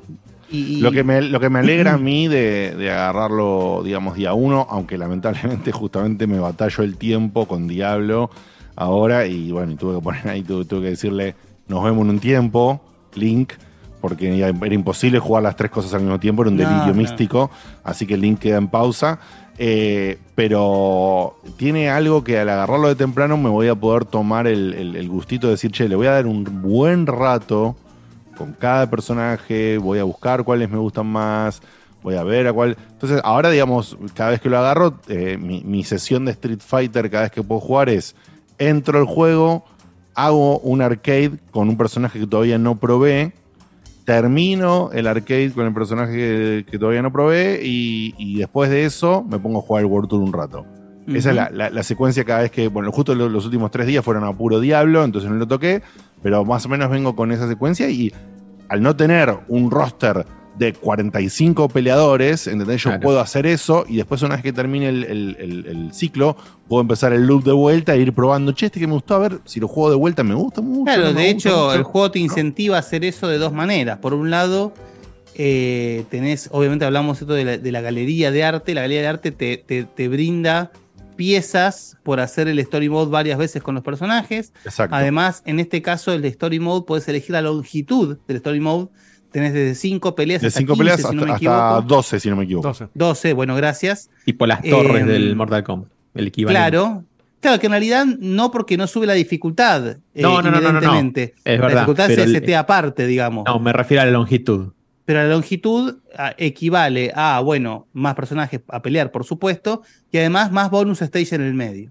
Sí. Lo cual también invita un poco a ver qué bonus stage hay, cuánto te la bancás, porque además que vos vas, a medida que vas transitando el, el story mode, la dificultad va subiendo automáticamente. Entonces, Sí. bueno, es una- un testeo de- Bueno, de, eh, resiliencia. eh, eh, eso, por ejemplo, era algo eh, justamente totalmente roto y con cero atractivo cuando salió el Street Fighter V, que eran esas tres peleitas para desbloquear eso, ese storyboard de mierda. No, no se podía creer, boludo. Que, no, ni siquiera. y, ni sea, siquiera tenían una progresión de dificultad en esas tres peleas, o sea, un desastre. Y yo, ahí justamente cuando jugué la primera pasada del arcade, que la primera la hice a 5, ya en los 5 los noté y cuando le puse en 12 dice, ah, Dios mío, claro, esto es lo que quiero que me haga el Mm. juego, que yo, que bueno, estoy bastante oxidado y demás, eh, pierdo varias veces a lo largo de las 12 peleas, entonces tengo que jugar de vuelta. Y al jugar de vuelta, con el personaje que me cagó a palos, eh, si bien pasa el famoso tuiqueo de los juegos de pelea que no estoy tan contento de que suceda, no, no, no me termina de convencer, que es cuando vos eh, peleas por tercera vez, creo que es con el mismo personaje, le baja la dificultad.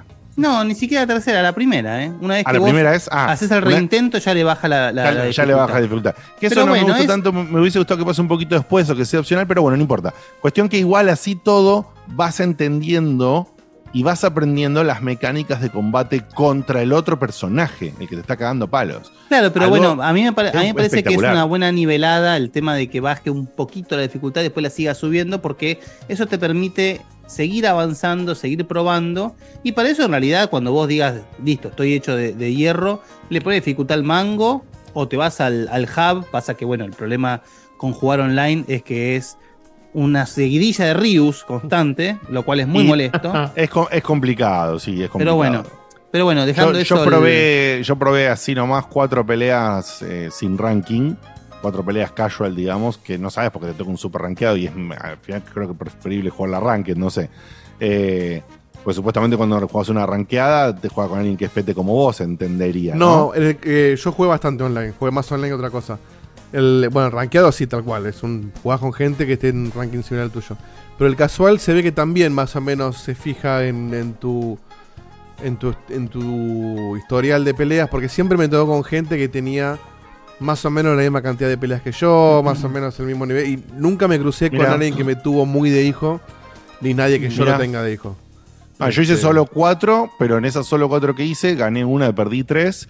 Eh, en todas pude sacar, creo que en una no, en una me pasó una trapeada terrible y en las otras pude al menos sacar un, un round. Así que para mí que vengo, pero no oxidado, boludo, des- desatendido completamente, me, me pareció re piola. Y además me mandé de- de- con el que justo había probado el arcade en ese momento porque era el que tenía lo- un par de golpes más frescos. Fresco, Ni siquiera, ni siquiera dije, ah, no, voy a meterme con Ken porque es Ken y es el que yo sé usar. Eh, o mi main de toda la vida de Street Fighter, si se quiere.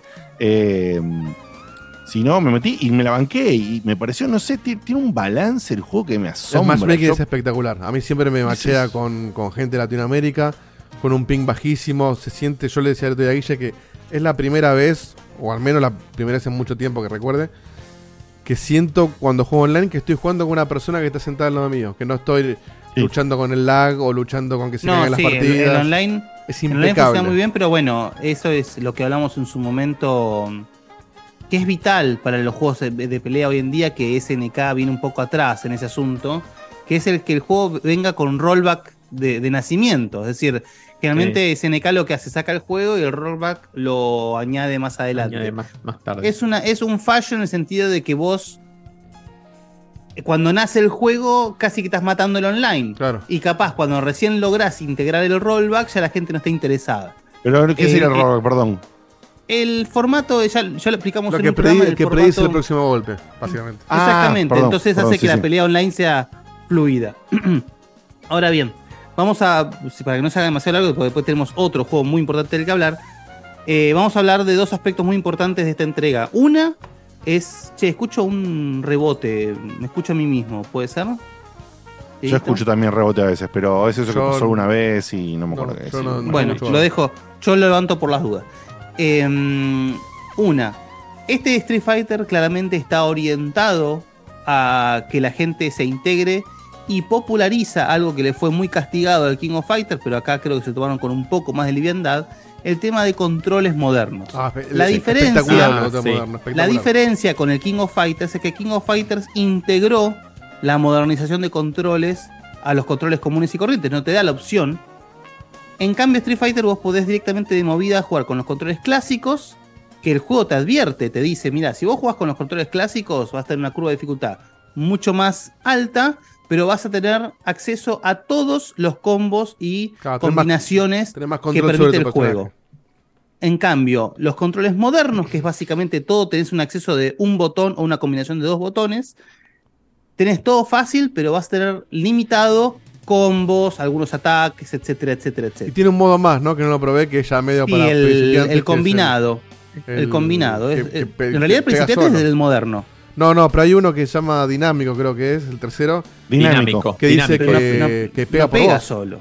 Creo que sí, ¿eh? No, bueno, pero es. Que no, no Ah, lo probé. No sé. Pero es medio para. Para cual- mí, yo, yo, para tenía entendido que el dinámico era como una especie de mezcla de los dos, una combinación de los dos, no sé. No, Yo lo- la verdad lo que eso ni lo testeé. No me acuerdo. Em, pero más allá de eso, yo celebro el hecho de que esto vos lo podés además configurar por player. Es decir, el player 1 puede usar Sí. un tipo de control, el player 2 puede usar otro Sí. tipo de control. Y esto permite Incluso que. en el online. Incluso en el online, exactamente. Eso lo, está todo súper configurable, eso es, es brillante. La verdad que el, el Mira, juego. perdón, te interrumpo. Acá dice, te lo traduzco. Si no sabes nada sobre Fighting Games, el, el control dinámico, ¿no? Este es el, el esquema de control para, para usar. Como los controles modernos de Dynamic Controls, eh, reduce todo a la fuerza de ataque, pero está simplificado. Bueno, no es un carajo. Claro, que no tiene botón de especial. Como que el juego elige solo qué, botón, qué golpe usar y vos solamente elegís cuándo tirar un golpe. Entonces, no sé, viene, tu, viene mi viejo a jugar y le digo, bueno, viejo, vos no tenés ni idea de lo que es un Hadouken, arrancamos con el dinámico. Y después por ahí se pasa al moderno. Y no tiene que hacer el, la, la- la- No sé, no sé porque ahí casi que no tenés control sobre el personaje. Es decir, Claro. el personaje elige por No. vos qué hacer, la verdad que. Vos bloqueás y elegís cuándo pegás, ponele. Es más como. Sí, sí, pero digamos, lo que entiendo que pasa, Guido, es que vos apretás un botón y pega una piña, y después lo apretás de vuelta, pega una patada, y después lo apretás de vuelta y te Y un sí, Hadouken. por eso dice, si no tenés idea de lo que es un juego de pelea, arranca por acá. Bueno, Un Dragon Ball. Bueno. No lo recomendamos nosotros. El Dragon Ball Fighter Z, Fighter tranquilamente. Exactamente. bueno. El- de, de hecho, acá dice, yo eh, creo que te da la satisfacción de ver a tus personajes haciendo secuencias efectivas. Es para, justamente, para incorporar a gente que jamás jugó un juego. que no tiene ni idea de lo que está haciendo. Empezá por acá y si te gusta, te vas, vas a ir aprendiendo de a poquito a Obvia- obviamente todo esto fue extremadamente vapuleado por los puristas o los que Mm. se creen que son los maestros de Street Fighter. Eh, no lo y uses. yo realmente para mí- Claro, no lo usa. No es que no es que sacaron el modo Claro. clásico. Claro, el, problema, el opciones. problema es que el problema es que se quejan es que vos vas a jugar online y te chocas con gente que Pero está me parece tocando que dos podés botones y filtrar, ¿eh? Que Jugar solamente con un. Seguramente, control. seguramente Sí. puedas, pero la gente se queja porque es lo mismo que Es cuando gratis. sacan un cuando se, cuando sacan un Souls like que no es tan difícil, Claro. Sí. es la misma movida, es decir, gente purista que, es- que, que- que necesita sentirse superior a los demás. Ahora, para mí es algo completamente aplaudible porque bueno, eso permite que de repente hasta te digo, el día de mañana pueda integrar más temprano a Penny a los juegos de pelea, Exacto, por ejemplo. Tal cual. Por ejemplo, o una, cosa, o una cosa por el estilo. Eh, paso a otro aspecto del juego que es un gran aspecto que es el World Tour. El Sí. World Tour Muy bueno. es más que un modo historia. Sí. No es un modo historia en- como lo plantea, por ejemplo, NetherRealm en su juego, que es una seguidilla de pelea con cinemáticas en el medio. Es exactamente lo contrario el juego, porque Sí. es puro gameplay. El juego es puro gameplay. Sí, sí, sí, sí. De hecho, creo que la, la forma de describirlo sería una combinación en Street Fighter, Final Fight y Yakuza. Sí. Porque mm, De verdad. El, el- el juego te permite crear un personaje. Bueno, ustedes vieron lo que creó Diego. Un personaje a- a- a- como vos quieras. Puedes crear eh, una, alguien semejante a vos, puedes hacer lo que quieras.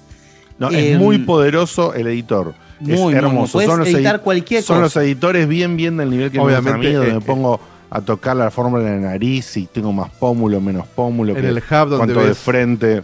Donde te cruzas etcétera, con gente fantástico. en la parte social, ves cada deformidad que hacen los chabones. No, es terrible, boludo. Es terrible. Pero bueno, también la idea es divertirse con Claro. eso. Entonces, el, el- el World Tour lo que te plantea es que tu personaje eh, empieza a entrenar bajo la tutela de Luke.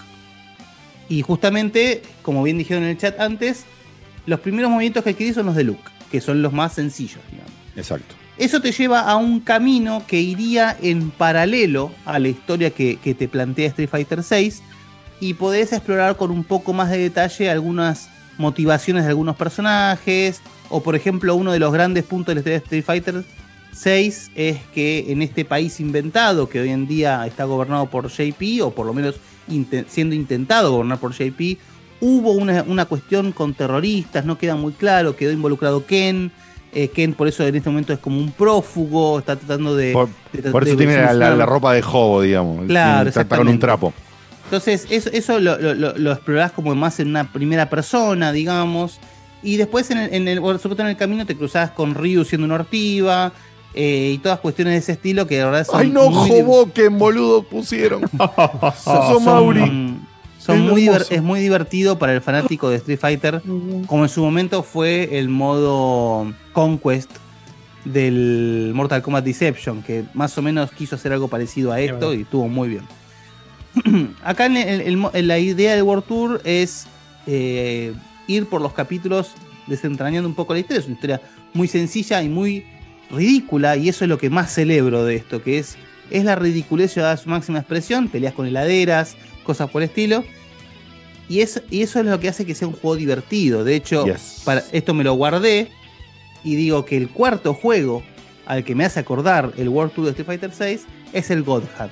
Un juego que Oh, extraño mirá. todos los días de mi vida porque era un juego extremadamente divertido, extremadamente ridículo en sí mismo, em, que, que hacía las veces de esta cuestión de ir por ahí, cagarte trompadas con todo el mundo, porque acá básicamente puedes golpear al panchero si querés, Sí, lo cual está buenísimo. Dieguito, los videos ya los pasaste los tres, los fuiste pasando los Sí, tres. sí, sí. Ah, listo, listo. Los tiro de vuelta un Ujú. poquito. Eh, y esta la idea de este juego también es, es eso, subiendo de nivel, te puedes ir equipando diferentes eh, ropas, consumiendo diferentes alimentos, eh, todo es una especie como un formato de RPG muy sencillo, donde puedes ir adquiriendo movimientos de, de todo el roster de Street Fighter VI para armar tu setup ideal, si querés, o lo que puedas Claro. conseguir. Por de O manera, lo que porque puedas conseguir. hay personajes más accesibles que otros, hay algunos que están un poquito más escondidos, escondidos detrás de una side quest, ¿eh? no, no se crean que va a ser muy difícil. Pero todas las side quests, todos los challenges, todo es algo muy divertido. De repente hay un guiño, me, me pareció excelente, un personaje muy recurrente en el World Tour, es Retsu, un personaje olvidado de Street Fighter 1, que al final te termina siendo como amigo la y te habla mal de Ryu porque lo cagó a trompada.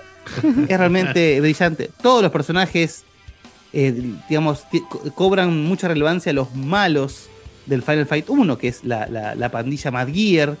Em, nada, está hecho, Ah, es como dijo. estaba viendo quién era Retsu, ok, ok. Hay una dijo cosa Diegote. Que me pareció re, re interesante del World Tour, justamente es que al vos te armás tu personaje y vas armando tu set de movimientos. O sea, vos tenés obviamente un estilo básico, sí, bueno, el estilo es el de Chun-Li, ponele. Pero podés tener, no sé, el Hadouken o el Shoryuken de Ken y vas armándote tu combo. Y terminas armando un, un set de movimientos tuyos que después incluso lo puedes usar fuera del modo historia. Ir a pelear online con gente que armó su propio personaje con su propio set de movimientos. Y si bien son movimientos sacados de otros personajes, no es usar el personaje, es tu No, y- combo. y eso ahí lo hay que- hay una lo que combinatoria logra es- infinita. que lo que logra es que vos no sepas con qué te puede llegar Exacto. a salir el tipo. Claro. O sea, de repente vos ves a un flaquito que se mueve como Kimberly y te agarra como sangre. Exacto, Entonces, la verdad, cual. no, no tenés ni idea de lo que está pasando. Totalmente. Totalmente. Eso es brillante. Realmente lo que han hecho con, con el modo World Tour.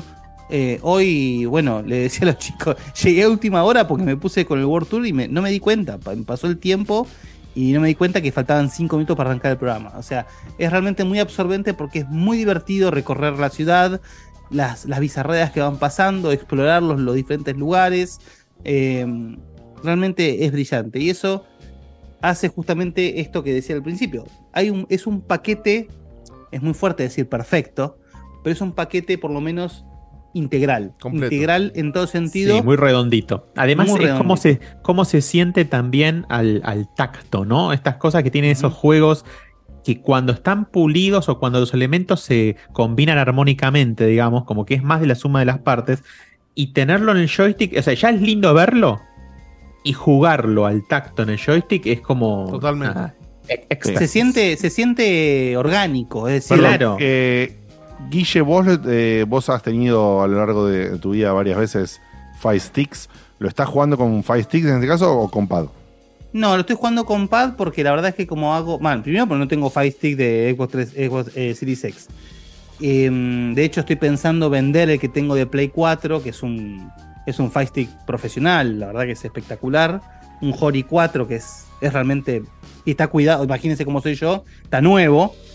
Eh, y ver si vendiendo ese puedo comprar uno de Series X para poder jugar un poco. Pasa que bueno, hoy en día hago lo que haces vos, Diego. Te paso mucho del World Claro. Tour al coso, entonces Sí, sí, es muy no. incómodo jugar con, con Totalmente. Eso. Y entonces, igual lo tenés en Series X. Yo tengo Series X, exactamente. Bien. Y Beto, vos. Y lo tenemos con Guille. Sí, Ah, es el o sea, matrimonio. es el, claro. es el- el Listo. matrimonio. ¿Vos, vos Dieguito? En Steam. Ah, mira en Steam. Mira, o sea, tenemos de todo, porque ustedes lo tienen en Series X. Diego en Steam y yo en Play. Sí. Mirá qué Y bien, tiene ¿eh? crossplay. Y ahí le, le aviso a la gente, sí. A, los, a aquellos que quieran jugar online, ya existe el club de Checkpoint, buscan Checkpoint en los clubes, ya tenemos varios socios. Ah, mira que bueno, Este, yo no me subí, ya me subo entonces. Y está bueno porque vos cuando te metes en el online podés fijarte quién de tus amigos o del club está conectado y, y- y pedir que te meta en el mismo hub que ellos para poder compartir ese espacio social y, y, bueno, Ah, o, bueno. pelear o hacer cosas. Entonces, este, está muy piola. Bueno, aparte el club tiene su logo, podés tener la, la remerita con el logo del club. Este, es, es bastante piola lo que ¿Y le pusiste el logo de metiste Checkpoint? ¿Metiste el logo de Checkpoint? Armé como pude porque es muy limitado el tema de los logos, pero armé el botoncito rojo eh, y dice Checkpoint Bueno, en la remera. sirve. Me saqué la remera Sirve. Chuli y me puse la de Checkpoint ahora. Eh, así que nada, búsquenlo que, que para su- seguir sumando gente. Muy Bueno, bien, muy bien. Obviamente, con esto cierro el World Tour. Tómenlo como lo que es. Es un juego, digamos, para divertirse, ridículo. No lo tomen como. El modo historia de Street Fighter VI está en el story de cada uno de los personajes. Yes. Esto es algo paralelo, digamos, para divertirse. Exacto. No, porque por acá tiraba justo Santi Medrán en el chat. A mí me pareció bastante choto el World Tour, pero el juego posta es un 10. Veo cero conexión entre ambos, no aprendes un choto. Bueno, no, no compartimos la parte de no aprendes un choto. Son porque dos cosas sí distintas. aprendés. De hecho, el World Tour no es corto, sí es largo. Es el cierto. Es cierto No, que el es World Tour, sí, es largo. Sí, sí. el World Tour, sí, obviamente, a nivel técnico de algunas cosas, es como dice Guille, es una. Es que no quiere serlo, no quiere ser Exactamente. técnico. No, intan- no intenta hacer, che, mira, que tenés un alto pseudo reducido RPG de Street Fighter. to-". No, no, es un juego. No, y es ni como- siquiera. Es como para boludear intenta- y ir armándote Claro. el personaje. Para- a eso iba. No tomen tampoco el World Tour como un tutorial, porque tampoco lo es. no. Vos también, en, el, tu- en el World Tour podés aprender algunas cosas, pero no es el tutorial. Para eso vos tenés el tutorial per se, Sí. Que son además varios, algo- además. Que son varios. Sí. Y además tenés algo que, que ya viene de, de- de hace rato, que es una especie de escuela de combos para cada personaje Sí, en claro, particular. por cada eso personaje. es, eso es, eh, si vos querés realmente masterar un personaje, eso es vital. Porque no solamente, a ver, yo no, yo no fomento el aprenderse combos de memoria, a mí no me gusta eso.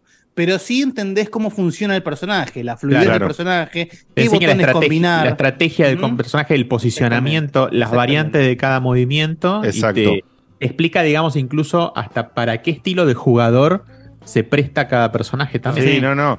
La profundidad que tiene el juego, lo amplio que es, lo variado que es, porque eh, te pasa lo de Santi y decís, che, me pareció una poronga el. No lo juegues, amigo, porque tenés un montón de juegos no, igual. O sea, tal cual lo que dice, si querés aprender un personaje para ir a pelear online, el tutorial del personaje tiene un montón de cosas, desde, desde consejos hasta los combos. O fíjate acá si te atacan con esto, te conviene tal combo. Es, es- es muy completo el, el- el muy, aprendizaje muy, que te muy, da. muy completo al punto de que yo lo- de, de esto que te digo, lo agarro y voy haciendo una, una campaña con, con cada personaje para aprenderlo un poquito y conocerlo. Que y tiene que ver con lo que dijo Luis al principio, es para atraer a gente nueva, el que le pongan el Claro. esquema de controles variados y que le pongan eh, tanto contenido para aprender a un personaje, es para que, bueno, arrancaste con el modo dinámico para Penny, bueno, después eventualmente si querés vas a llegar a jugar con los seis botones y a, aprenderte los combos. Está, tenés todo ahí, depende de las ganas y el tiempo que le dediques. Sí, tal cual. el. Bueno, iba a decir algo y me olvidé por completo. Pero. Ah, ah, ahí está. Aprendieron algo también. Vamos a ver hasta dónde llega esto. Pero por lo menos, por ahora, el DLC que se puede comprar se puede desbloquear en el World Tour. ¿Requiere laburo? Sí, por supuesto. Pero se puede conse- Los trajes que te venden como DLC son desbloqueables en el World Tour. Tal cual. Así que. ¿Todos bueno, los trajes eso o es un logro. Todos. Bien. Todos. Es que por ahora es el, es el traje alternativo de cada personaje. Nada o más. sea que el único DLC claro. que valdría la pena es el que te desbloquea los personajes nuevos que no salieron todavía. Claro, que en realidad no es un DLC, sino es un Season Pass casi. Y que no existe todavía, ¿no? Eso. No, no, lo podés comprar, pero no se activa todavía. Son los personajes nuevos No, que por están, supuesto. no me acuerdo los nombres ahora. Pero hay Van cinco- saliendo eh, de a poquito, sí, sí. Que el season ese, Guille, vos lo adquiriste, pero comprando qué versión lo adquiriste. Yo compré la, La última. por ahora. La full, la No, full, la full. full. La del medio no te traía el season. No sé, yo fui y compré la full Ah, No, directamente. no me acuerdo. La verdad que no me acuerdo. Hay, hay dos, hay dos DLC, no me acuerdo cuál es cuál. Pero uno tiene un montón de estéticas para todos los personajes, incluso los del DLC. Y el otro son los cinco personajes que van a ir saliendo de a poco. que van a salir. De esos cinco personajes, ¿ya sabe quiénes son? Sí, sí, sí, están nombrados. están. Pero para te lo busco acá. Sí, pero. No me- no, la verdad que no estaba bueno, pero bueno. Vamos a ver ¿Cómo? cómo los traen al Street Fighter 6. Ah, ¿no es tan bueno el, el primer set de personajes para vos? Y a mí, a mí no me termina de convencer, porque tenés a, Ed de Street Tenés- Fighter 5. Rashid, Aki, Ed y Akuma. Bueno, eh, así tan rápido, o sea, vamos uno por Rashid, uno. Rashid Aki- es el turco de Street Fighter 5. Sí, sí. Aki es la Pero fan para, el nueva, turco ¿no? estaba bueno, ¿no? Sí, qué sé yo. El Sí. Ok. Bien. No sé, a mí, a mí el, eh, Rashid nunca me terminó de gustar, pero bueno. Bien. A ver, para, para jugar es divertido, pero para mí no, no tenía nada que hacer en Street Fighter ese, ese personaje. Listo. Aki, que es la fan femenina, ¿no? No tengo idea. Es una china. A ver. ¿Pero qué, pero qué estás viendo? No, vi los nombres Los, nomás. no- los nombres no. ah, Eh, Bueno, sí, es una mina. Sí, una mina con pelo blanco. claro, o sea, como es la fan femenina, la fan del 5 femenina. Tenés a Ed, que es el boxeador, digamos, que va a estar de turno, y Akuma, Y Akuma. ¿no? Sí. Bueno, y Akuma no hace falta que diga nada, ¿no? Me imagino. No, bueno. Y Akuma se Así que. Vamos a ver cómo Bueno. los, los integran. Me, me- me- me resulta muy. por- o sea, son personajes que no me llaman, pero por otro lado, sí me interesa ver qué hacen con esos personajes. Porque de repente podemos tener un, un genial Rashid en Street Fighter 6. Claro, exactamente, porque con lo que hicieron, hay que ver cómo la siguen, pero la presentación que hicieron, el personaje que trajeron y cómo lo trajeron, podés esperar cualquier cosa, la verdad. Claro, de- claro, totalmente. Del, del Sí, sí. tuneo de estos personajes, porque lo que han hecho es un laburo fucking awesome. No, Muy es bien. increíble. Cerramos con el claramente recomendadísimo Street Fighter Sí, 6. no. Fíjate cómo lo adquirí, fíjate si lo agarras en una oferta, fíjate si lo Compralo, querés jugar un compralo aunque, te, aunque seas fan de los RTS, no importa. Es, es un juego de la. Es una vas a pasar bien igual, sí, totalmente. Y de, de, de, de- muchas veces viste de Guatemala a Guatepeor, acá es de Guate increíble a Guate fantástico. No sé cómo decirle a esto, ¿no? Porque, Terrible. Este mes es imbatible. porque no se puede creer. Ha salido Diablo 4, que ya se veía hace un tiempo, se sabía que venía bien, parecía que andaba bien. eh, y Guille ya nos tiró el- el- la primera luz en el camino cuando dijo, chicos, probé, no me acuerdo si una beta, una alfa, no que sé qué carajo beta, era. sí. Y, y dijo, vino acá y dijo, eh, está fucking increíble, es droga, ya lo preordenó, o sea, el tipo salió a probar la beta y lo preordenó, así de buena estaba la beta, eh, entonces nos dejó a todos como diciendo, Pepa, parece que está buenísimo, y para mí, que yo había, sin haber más que conocido el 1 y el 2, pero no los había jugado, haber jugado el 3 ya en su edición de consolas, cuando estaba pulido, cuando estaba todo arreglado los quilombos que había tenido de salida, cuando eso era un juego distinto en algunos aspectos al de PC y demás, y era un juego sólido y concreto, la- yo en el 3 la pasé increíble. Así Sí, que y el Gui- 3 es- para mí es el peor diablo, imagínate. Claro. Y, y Guille viene y dice, che, mirá que este, la beta pro la beta, y estoy al palo y está buenísimo. Y dije, bueno, ok. Eh, lo compraron con Beto y me dijo, sí, sí, sí, sí, sí. Y dije, bueno, lo compro, ya fue. De una, de una.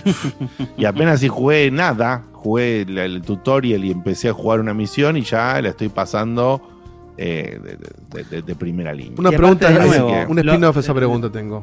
Para, no para Sí. Diegote, sino para, el- para Guille quizás. Porque a Diegote le encantó el 3. Ahora, si a alguien el 3 le pareció, ya sé la respuesta para, para el público.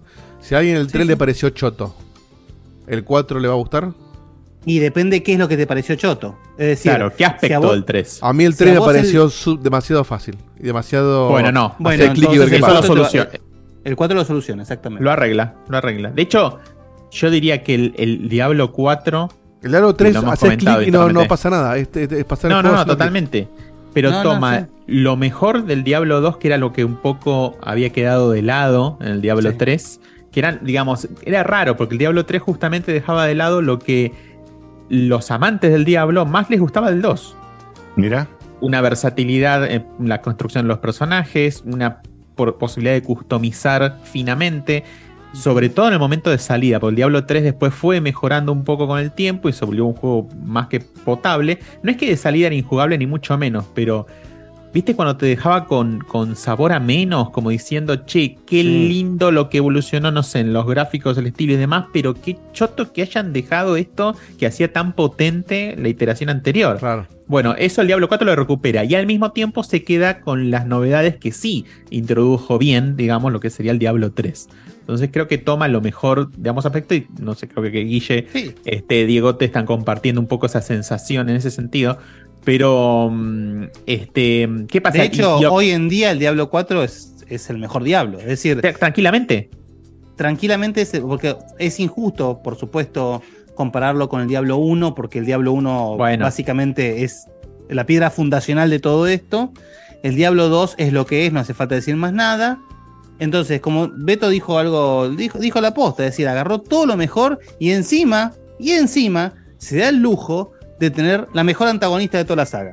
Porque, Ah, por- sí, porque sí. lejos, Lilith Es la lo más, rompe, Lilith. la rompe La de una rompe. manera. El comienzo del juego, seteando el- la introducción al personaje de Lilith, Nah. es de, la- de las mejores introducciones de un videojuego de acción de Sí. este estilo, en el sentido que, bueno, si es un juego cinemático, ya sabes que puede haber muchas cosas. Pero como introducción a, a meterte en este mundo, terminó la intro y nos quedamos con, con Claro, Guillote, mi amigo, que le, le agradezco que estuvo invitado el- el- y nos hizo la gama a Dieguito y a mí el lunes en el programa. Nos quedamos como diciendo, che, qué bueno que está, boludo, esto, ¿no? Claro, recordemos que recordemos que también el Diablo 2 tenía una intro de la hostia. No, estaba en buenísimo. su- En su, momento, Blizzard, siempre digo lo mismo, Blizzard y Square, Squaresoft en su momento, Square Enix después, eran como los dos estándares más altos en cuanto a cinemáticas. Es Es decir, cuando, correcto, vos- sí, sí. cuando Sí, salía un juego de Blizzard o un juego de Square, vos sabías que iba a setear el nuevo estándar a nivel cinemáticas. El, el Diablo 2 cuando salió la cinemática de intro se nos llenaba el culo de Sí, preguntas. las no sé- cinemáticas no de siempre fueron excelentes. sí. Exactamente. Así- pero, y pero esto más es allá como de que, sube de la que- apuesta a un claro, nivel- porque yo digo hoy en día, eh, desde la calidad técnica, si bien la cinemática esta es increíble, desde la calidad técnica estamos con un estándar muy alto por un montón de producción. Entonces, digo, no lo digo tanto desde luego que no es que no esté bien, está No, tal cual. Ya, awesome, ya- pero ya nos sorprende, la- obviamente, al día de hoy la técnica la en sí, sorpresa sino la no viene puesta por en eso. escena. Exacto. puesta en escena, exactamente. Estamos hablando de la puesta en escena, de la dirección, de la intención de lo que tiene esa Claro, introducción para, para introducirte en, en el mundo. Está súper, súper bien, al punto de que por ahí un juego de estos, donde si bien la historia tiene importancia, quizás hay mucha gente que rápidamente piensa, bueno, bueno, la cuestión es que yo, yo quiero romper y le a romper y le y nada más. Yo estoy totalmente interesado con cada diálogo de mierda, ¿entendés? que hay para leer, un chavo dice, bueno, porque en esta aldea yo fui para allá. A ver, contame, contame lo que hiciste. Y Sí, porque los dioses de no sé cuánto le hacen una, una oración. Bien, quiero leer sobre esos dioses. ¿Qué onda? O sea, No, eh, está Sí, no, totalmente. Y, otra, y, y- y relacionado con eso, además, ahora vamos a hablar de cómo Mm. cuál es la novedad en la estructura de juego, que eso sí cambia bastante radicalmente de todos los Y diablos para bien, por Dios. y para bien de una buena vez. Eh, lo que es la continuidad de esa cinemática de introducción y bueno, después las cinemáticas están Ay, in- no. intercaladas en los, en los juegos, Es una está muy bien llevada al mundo que está creado Sí. porque lo que sucede o, la- o cómo te encontrás con la interesantísimo. población. Sí, claro, sí. es interesante cuál es el estado de cada uno de los, de los diferentes pueblos y, y- y, digamos regiones que vas explorando, cuál es el estado de esas regiones en el contexto de lo que está pasando. Es- Exacto. eso lo, lo- lo enmarca muy Y- bien. Entonces, Y además, yo, o sea, yo, yo vengo medio atrasado con este, estoy recién en el acto 2. Tam- por un lado, porque estoy, estoy muy seguro con Street Fighter, y por otro lado, porque también es un hay mucho juego que- contenido. que, permite mucho contenido. saborearse. Sí. Eh, pero por ahora, lo que estoy viendo del camino que está recorriendo Lilith me parece algo espectacular. El tema de Muy los bueno. hijos, el tema de. Es una cosa. Muy bueno. Increíble. Y hablando de los rescates del pasado, también recuperó gran Al parte de los. carnicero. Sí, bueno, el, car- el carnicero, joder, remil puta, el carnicero ese. No me volvió a pasar, ¿eh? Me pasó dos veces y no me volvió a pasar. Beto, sé a mí si no me pasó nunca todavía. No sé por pero a mí me pasó dos veces, me cagaron. Bueno, no importa. ¿Qué es lo que te pasó? No, no, no sé si decirlo porque acuérdense que hay oyentes que no quieren que les Ah. spoileemos, ¿viste? Le- No, no, no, entonces no, entonces no, listo, listo. ¿Qué onda? Pero bueno, no importa. ¿Qué onda Sucedió algo que para mí es random. Ahora te, ahora te cuento, pero te, te cierro con lo siguiente. Este, mm, la, la recupera un poco lo- algo que se había perdido en el 3. Me parece que es el, lo- el- el- el costado o la arista oscura un poco del juego, de lo que sucede, porque suceden cosas, digamos, pesadas en el juego. Sí, re heavy, Eso un poco en el, en el 3 Sí, se había no había- un poquito. Se había lo alivianado un poco sí. porque entre que el estilo pasó a ser un poco más caricaturesco y entre que Igual historia- convengamos, convengamos, perdón, para, para, para Sí. llenar un poquito. También tiene que ver un poco con la narrativa de Diablo, porque Sí. el 3 se va un poco más a lo que es la parte más guerra divina. Entonces es como que pierde Sube el plano contacto con la humanidad. Claro, Sí. exactamente. Y acá vuelve a bajar. Exactamente. Ese, ese es la- el quid de la cuestión, exactamente. Y eso es Sí, lo hace pero- interesante. Perdón, ahí, te- ahí y te, te- otra interrupción, pero te dejo después seguir de, de corrido, Betito, porque eh, acá justamente yo me jugué el 3 completito eh, eh, y algunos niveles y algunas cosas más Y de yo una jugué vez el porque 2 lo con jugaba- Betito. ¡Uhú! No, muy Eh, bien. porque y como es y algunas partes repetidas porque la jugaba con un amigo u otro, o sea, porque en ese momento había tenido justamente dos personas que estábamos eh, interactuando con el juego y mm, y terminé el juego y dije, ah, mira, terminé el juego. Creo que no, no sé si en algún momento estuve interesado con la historia realmente. ¿Entendés? O sea, estaba muy Igual liviana, muy pasada por arriba y muy, no sé si hasta eh, mencionada para quienes venían de los otros dos juegos. Es que ese es el Eh, tema. El, el problema con sí. el Diablo 3 es que venía arrastrando un lore que entiendo. No digo que no sea interesante en absoluto, para mí lo es. Pero no. yo creo que Blizzard tendría que haber hecho una campaña en donde llenaba, eh, eh, o sea, llevaba a los, a los jugadores a integrarse en un lore, pues es un lore complejo, el de Diablo, no es complejísimo tampoco, pero es complejo. Y si no lo tenés fresco, no entendés una verga lo que está pasando, sinceramente. Claro. Entonces, acá Totalmente. con el Diablo 4, eh, Pero hacen un buen puso- trabajo acá. Sí, Hacen no un buen trabajo acá de. Pero, pero además hicieron algo más, más fácil, más directo, que es que en la página de Blizzard tenés un, un apartado que dice Ah, sí. Historia del Diablo. Entrás Totalmente. y vas y te lees toda la historia del Diablo que te, te deja una muy, muy buena base para Uh, entender, ¿no? Me lo voy a para entender el conflicto principal del 4 y por qué aparece Lilith, que es importantísimo. No, totalmente. Y conectando un poco lo- con lo que decía Dieguito de cómo es jugarlo, digamos, en, en conjunto y demás. Bueno, hay un cambio de estructura fundamental. Antes, para los que por las dudas no conocen, ¿no? Diablo era una secuencia lineal, digamos, de actos, uno atrás de otro, en donde de acto a acto uno cambiaba de región, pasaba, obviamente, evolucionaba la historia, quizás pasaba a una región completamente diferente a la anterior, y en el medio, digamos, uno tenía, para distraerse, si se quiere, algunos dungeons por ahí, que eran, va, en realidad toda la región era como procedural, los iba generando Sí, exactamente. este, cuando uno entraba, de hecho es más, cuando uno hacía un loading y volvía a una región anterior, era distinta como le había Sí. recorrido, y adentro los dungeons opcionales que uno se podía perder por ahí y demás. Por eso se dice que el Diablo es el creador del famoso roguelike, que hoy en día todo es Claro. roguelike. Exactamente, exactamente. Ahora el, la- el planteo es distinto. La región, el mapa es uno solo durante toda la, digamos, la secuencia de la Toda la historia. aventura. Eh, los actos, por Y lo, menos los- comparten todos los jugadores, es decir, no es Lo que es único para vos. Es No. decir, se mantiene Hay- para todos los jugadores igual la zona de juego. Exactamente. Es un mapa diseñado, no tiene nada de. de- el de mapa está diseñado, las regiones están siempre en la misma posición, digamos, el arranque es siempre en la misma posición, y lo que sí se genera, digamos, en forma aleatoria, si se quiere, son este, las estructuras de los dungeons, que hay 800.000 distribuidos por todo el, el- el mapa este gigante, ¿no?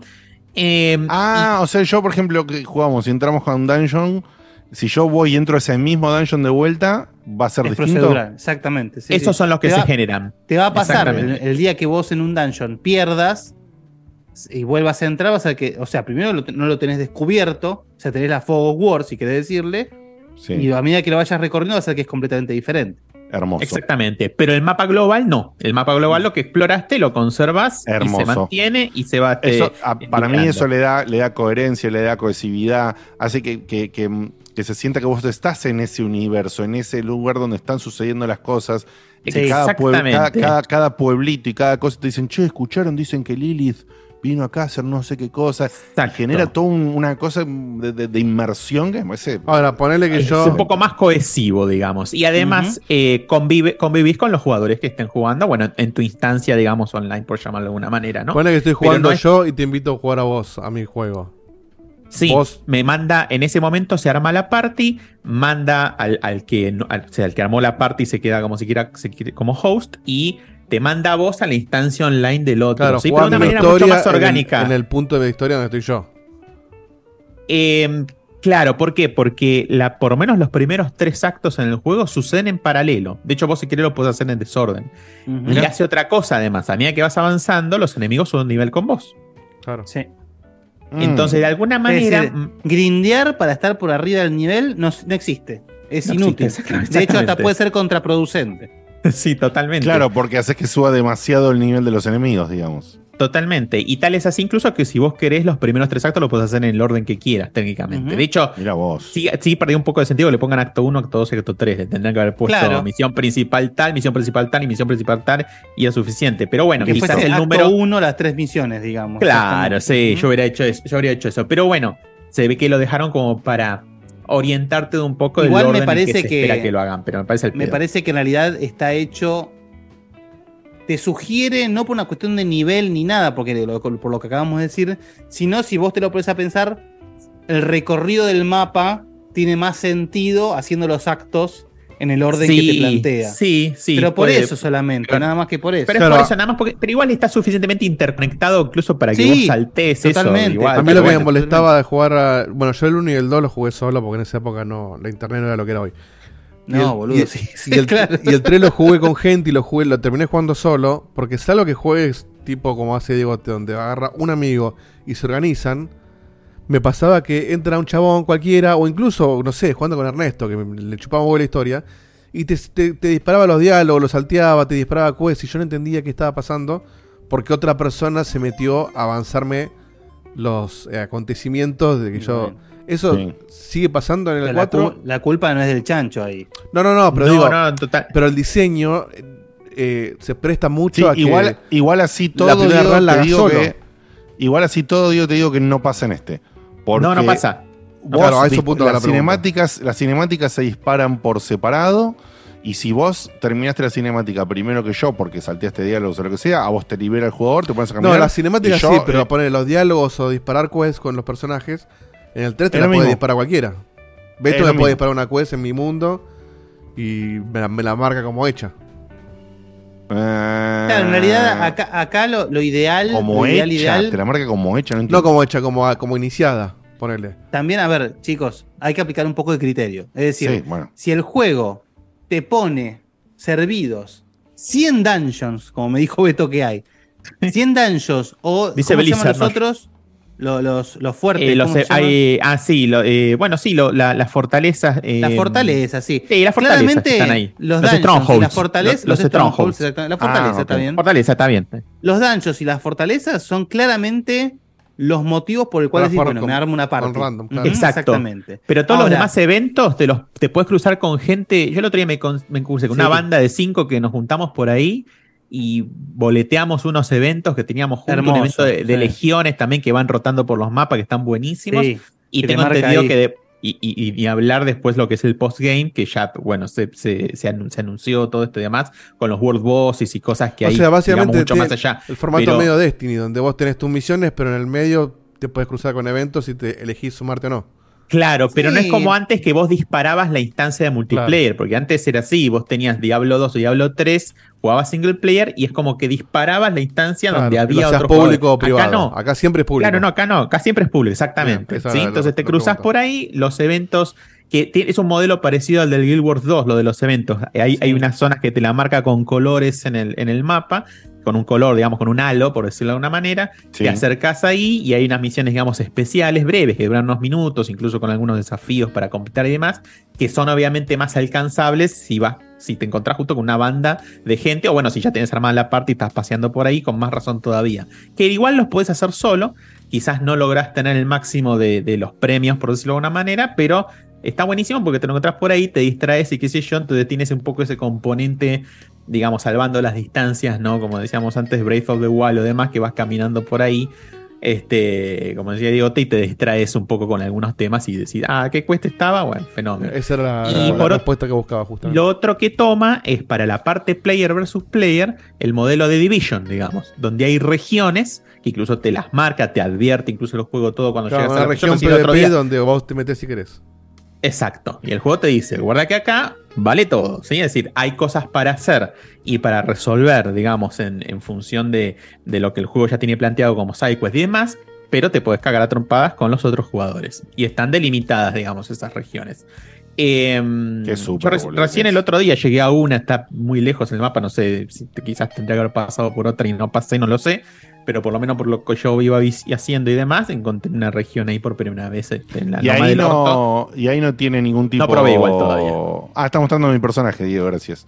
Eh, ahí, no te- ahí- ahí no tiene ningún tipo de, de- de balance, digamos. O sea, yo llegué y soy level 2 y adentro de la zona de esa multiplayer hay un level 50 que Mira. pone un golpe y me mata. Te mentiría porque la encontré la zona, pero todavía no me metí a ver cómo es el tema del player versus player. De hecho, me disparó también una quest de esas. Vieron que hay unas quests como de priori- prioritarias, porque introducen ciertas mecánicas. Sospecho Claro. que, hay, que la quest prioritaria Sí. que me marca ahí con ese icono tan especial me parece que debe tener que ver con esta introducción al PvP y demás, pero la verdad que todavía no llegué a hacerla. Pero sí lo que es claro es que son regiones como, en, digamos, como el, el- pues, primero que se me viene a la mente es el Division, ¿no?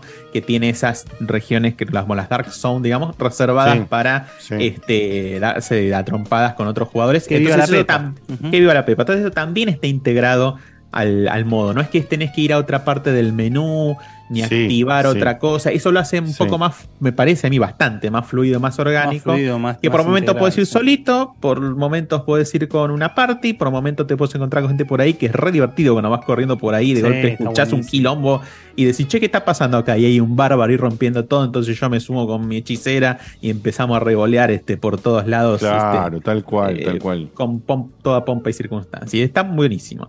La, No, mm, la realidad es que el, el- el juego en ese sentido le da un aire fresco a la saga, porque no deja de ser, digamos, un action RPG hecho y derecho. Estás haciendo clic por todos lados, estás apretando los, las hotkeys a cada rato.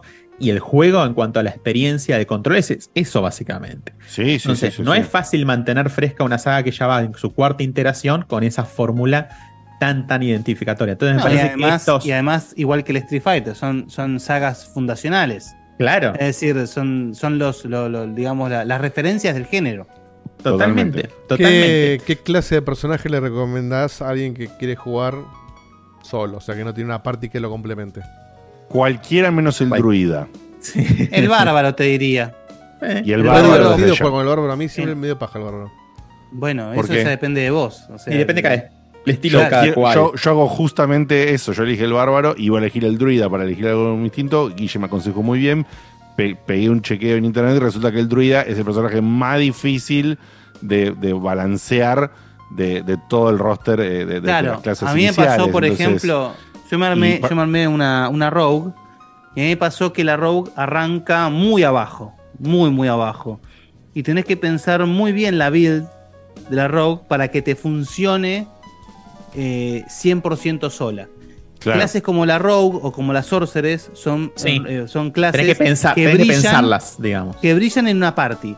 Vos Claro. una- en una party, si vos tenés una buena Sorceress, una buena Rogue, rompés todo. Ahora, ellos solos, tenés que pensar, como dice Beto, muy bien la build para que te sirva, por ejemplo, la Rogue que, que te sirva tanto melee como a distancia. Que la Sorceress, que es de cristal, tenga se defensa, banque, sí, tenga hechizos de defensa que te puedan venir Sí. encima y que sigas, salgas airoso. Ahora, Y- justamente el la recuperación del sistema más parecido al Diablo 2 en la customización, que el Diablo 3 no es que no fuera versátil, pero era No. como más encorsetado porque vos tenías las posiciones de las habilidades preseteadas y dentro de esas posiciones las habilidades tenías las variantes con las runitas y Claro. qué sé yo. Antes, Claro, en Diablo no 2 y ahora el Diablo. customizable, no era muy customizable. Diablo 2 Ujú. y, Diablo- y como pasa ahora en Diablo 4, vos, puedes combinar si querés, no sé, cuatro habilidades que son todas las primarias, no importa, pero si te va esa, te va. Claro, el O 3 qué sé recién yo, después de nivel 70 te dejaba combinar como querías, ¿no? Cuando llegabas al. Sí, al te lo destrababa más adelante. Le agregaron después, incluso después de la fecha de salida, algunas variantes más, porque se habían quejado justamente de eso, de que era muy poco customizable, entonces habían algún, agregado unos chiches más, pero aún así no llegaba. Además, no era tan claro el armado de los builds. Claro. Acá, como vuelve el árbol de habilidades, que si bien es una estructura más clásica de los RPG, es más clara visualmente. Porque Sí, vos, sí. digamos, te divide, además está muy bien armada, la verdad, que la, la- que está acá. Y, y, y con y después, bueno, eso, sí, mantiene el, el Paragon después del nivel 50, que eso era un- algo del Diablo 3 muy particular. Sí. Cuando llega al nivel 50, sí, trae el Paragon y ahí ya vas tuneando incluso más finamente, ahí donde se abre este, absolutamente todo. Pero ya la, el solo árbol de habilidades es suficientemente frondoso como Sí. para Claro. que vos de entrada puedas hacer builds. no solamente diferentes. que es no solamente que frondoso, sino que, perdón Beto, la interrupción, Sí, sí. Sino, sino que eh, para mí, que justamente venía de algo que me había llevado más de la mano en ese sentido, más simple y más reducido, y yo no tenía la comparación para que me moleste, digamos, en el 3, acá me pareció un poquito abrumador. Claro. Al principio. Claro, Pero- igual lo que tiene es que invita al- a la prueba y error. Bueno, pero ahí está lo buenísimo. Podés refandear con unas moneditas que está buenísimo. Apenas con unas Dos moneditas mangos. de oro, Dos dos, mangos. pero dos mangos en serio, eh, Sí, re nada, podés sacar habilidades y ponerlas en otro lado. Y eso es espectacular, porque ahí Es sí buenísimo. yo antes tenía miedo de decir, che, pongo esta o no pongo esta. ¿Qué? Puse, puse tres al mismo tiempo. Dije, uy, esta me parece una verga atómica. O al menos por ahora me parece una verga. Se la saqué al carajo y se la puse al, al Weird Wild de- del bar, del bar y estoy ahí meta, meta a rotar a lo ahí turbito. Y, y, mismo. y, y tremendo, como, no sé, yo lo sentí mucho más eh, profundo y más variado de una de un saque a- al bárbaro, que es una, una clase básica, si se quiere. Lo rico que es que yo probando diferentes builds, llegué a armar una build con la Row que no uso el arco. Es decir, el arco lo tengo de, De adorno. Y, y me, y me limito Wow. a usar las cuchillas y, y- y- y usando las cuchillas ataco re bien, tanto melee como a distancia. Eh, Mirá Ese es el nivel de customización que tiene el juego. Qué bueno, boludo. Qué no, bueno, es bueno. espectacular. Y después cada clase tiene sus particularidades, por supuesto, que las hacen suficientemente únicas como para que, más allá de que dentro de cada clase tenés las variantes, también se sienten muy diferentes entre clase y clase. Y Sí. bueno, el Diablo se presta a una rejugabilidad prácticamente Infinita. eterna. Y eso que todavía Sí, no sí. arrancaron la season, que viene más adelante, y eso que todavía no llega, ninguno de nosotros llegó al postgame, que abre todavía un abanico más amplio de cosas para hacer, nuevos tipos de dungeon, de todo. Bueno, la cuestión es que el, eh, la verdad que en ese sentido recuperó y, en sí- y superó incluso toda la versatilidad que un poco en el 13 había sentido, sobre todo en los primeros, el primer año de lanzamiento, mm, bastante reducida y un poquito este, decepcionante, si se quiere, por cómo venía la, la saga hasta ese momento. A pesar de que algunos cambios son bienvenidos, está, está el dodge con el- la barra espaciadora, hay, hay cuestiones de posicionamiento que están muy bien y que se mantuvieron, que las introdujo el Diablo 3, eso se mantiene por supuesto, Sí. pero recupera un montón de lo que se había perdido. Y lo que dice Dieguito, sí, definitivamente yo lo siento más, eh, más, di- más difícil, o sea, más desafiante que lo que me pasó con el 3, que en el 3 vos vas por ahí disparando lo que sea y, y lo pasás. En el juego. 3 yo, Y le, es- y mirá, yo lo jugué en hard y le había- gané a Diablo haciendo ese botón sin hacer nada. No, te juro. Ni eh, además, pociones el, tuve que tre- el- usar. El 3 tenía no sé cuántos y nueve niveles de dificultad que ibas aumentando en el mundo. Que yo, yo había hecho hasta el séptimo. Claro, pero la primera run No me hacían ni. no te deja elegir más que hard. Que el hard No, ya no, es, digo en las un, siguientes. es un recontra easy.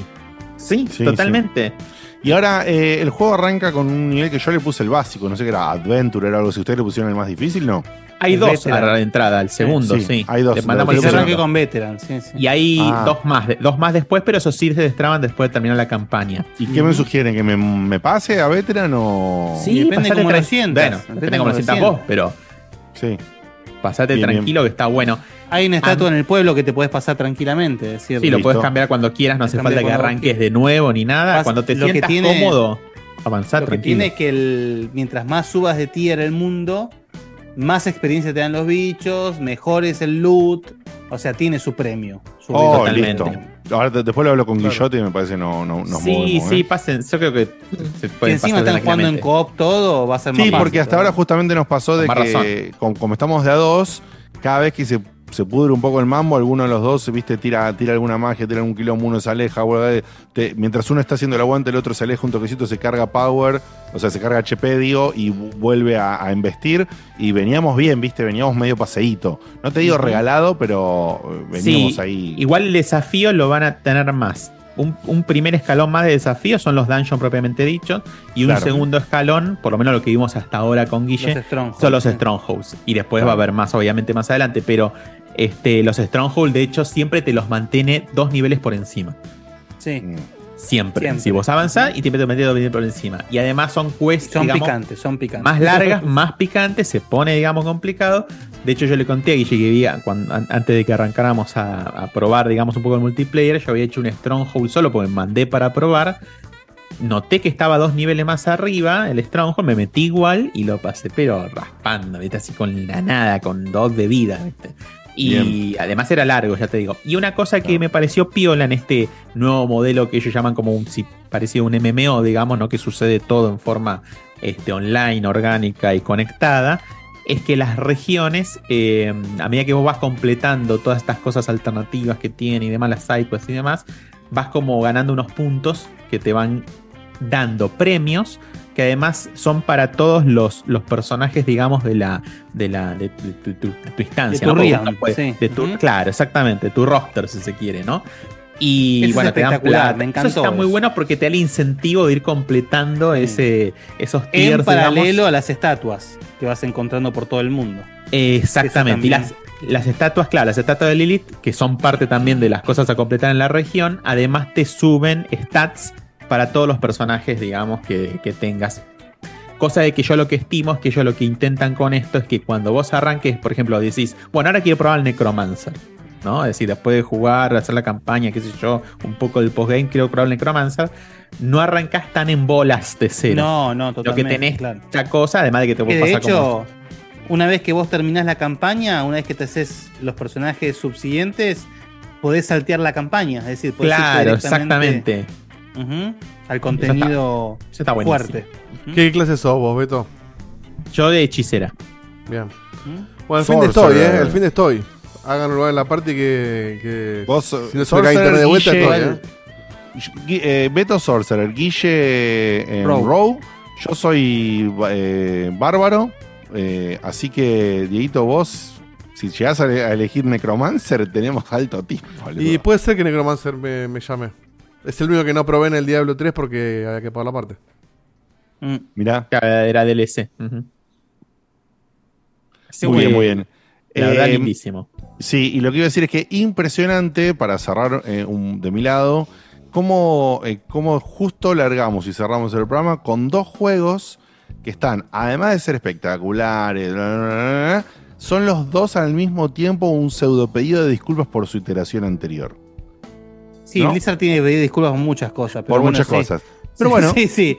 pero con Diablo. ¿eh? con Diablo la cumplió. Este es un juego increíble, no podemos parar de hablar bien del juego, así que claramente cualquiera que se quejaba del 3, siempre va a haber alguno. ¿Se acuerdan cuando hace mucho, cuando se hablaba de todos los abusos y todo, que yo dije, ahora todo el mundo está terrorizado, cuando salga Diablo 4 nadie va a hablar de esto? Y acá estamos. Sí, sí, Y acá sí, estamos. sí. Sí, sí, Estamos sí. hablando de Diablo estamos, 4 y nadie se acuerda de Cosby ni de nada más. No, el no, Nos no. acordamos, pero ¿qué, qué vamos a hacer? ¿Qué vamos a hacer? El juego está buenísimo. ¿qué Y no menos. sí.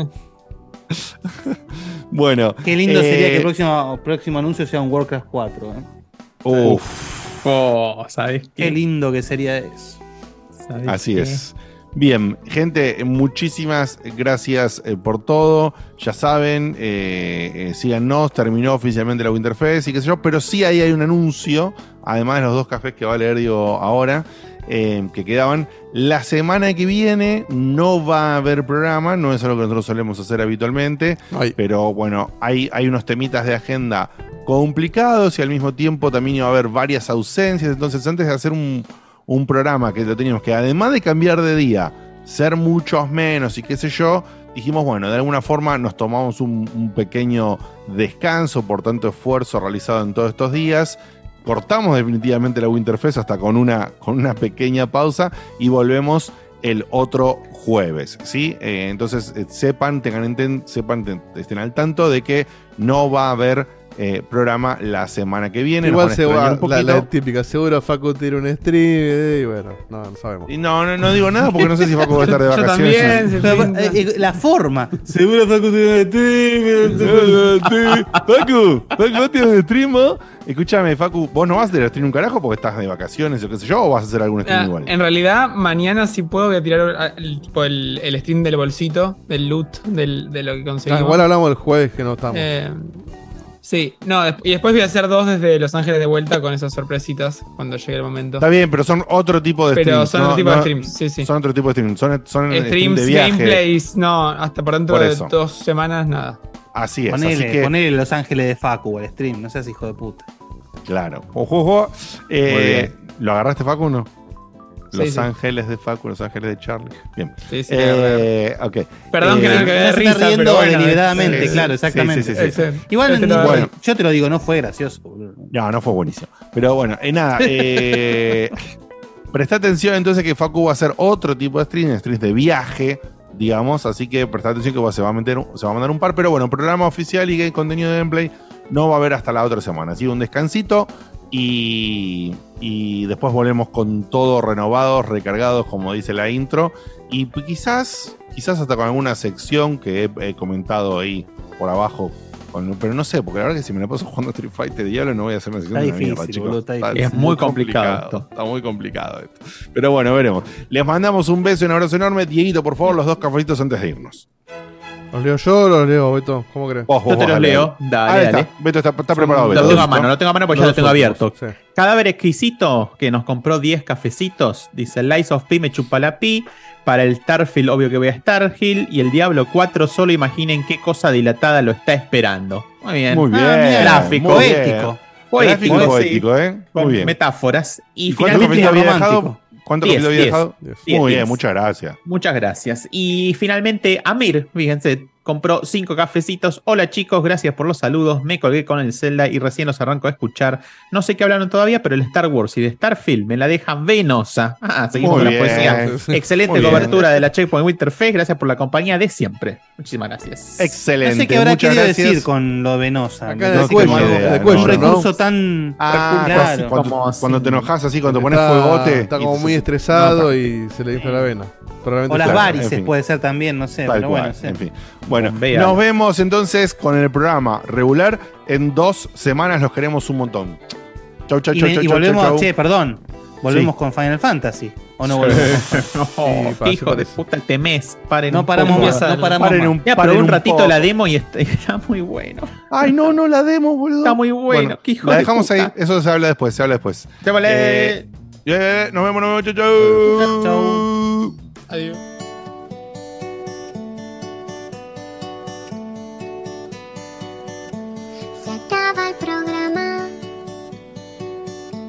Es hora de irnos a dormir.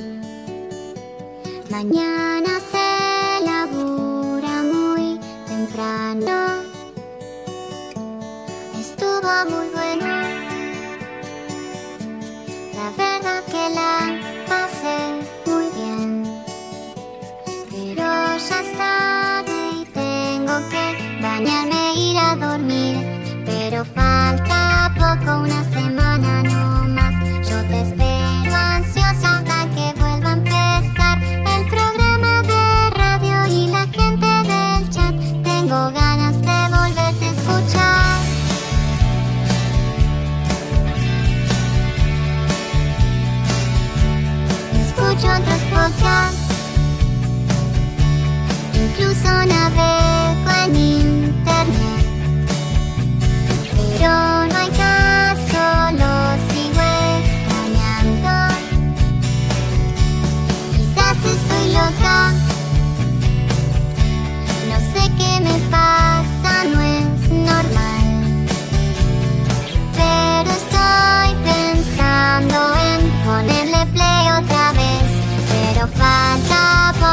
unos días no más. No me aburro nunca, aunque vuelva a escuchar a Diego te hablando cuatro horas de skate. Yo te banco y te vuelvo a escuchar. Desde la página vuelvo a escuchar.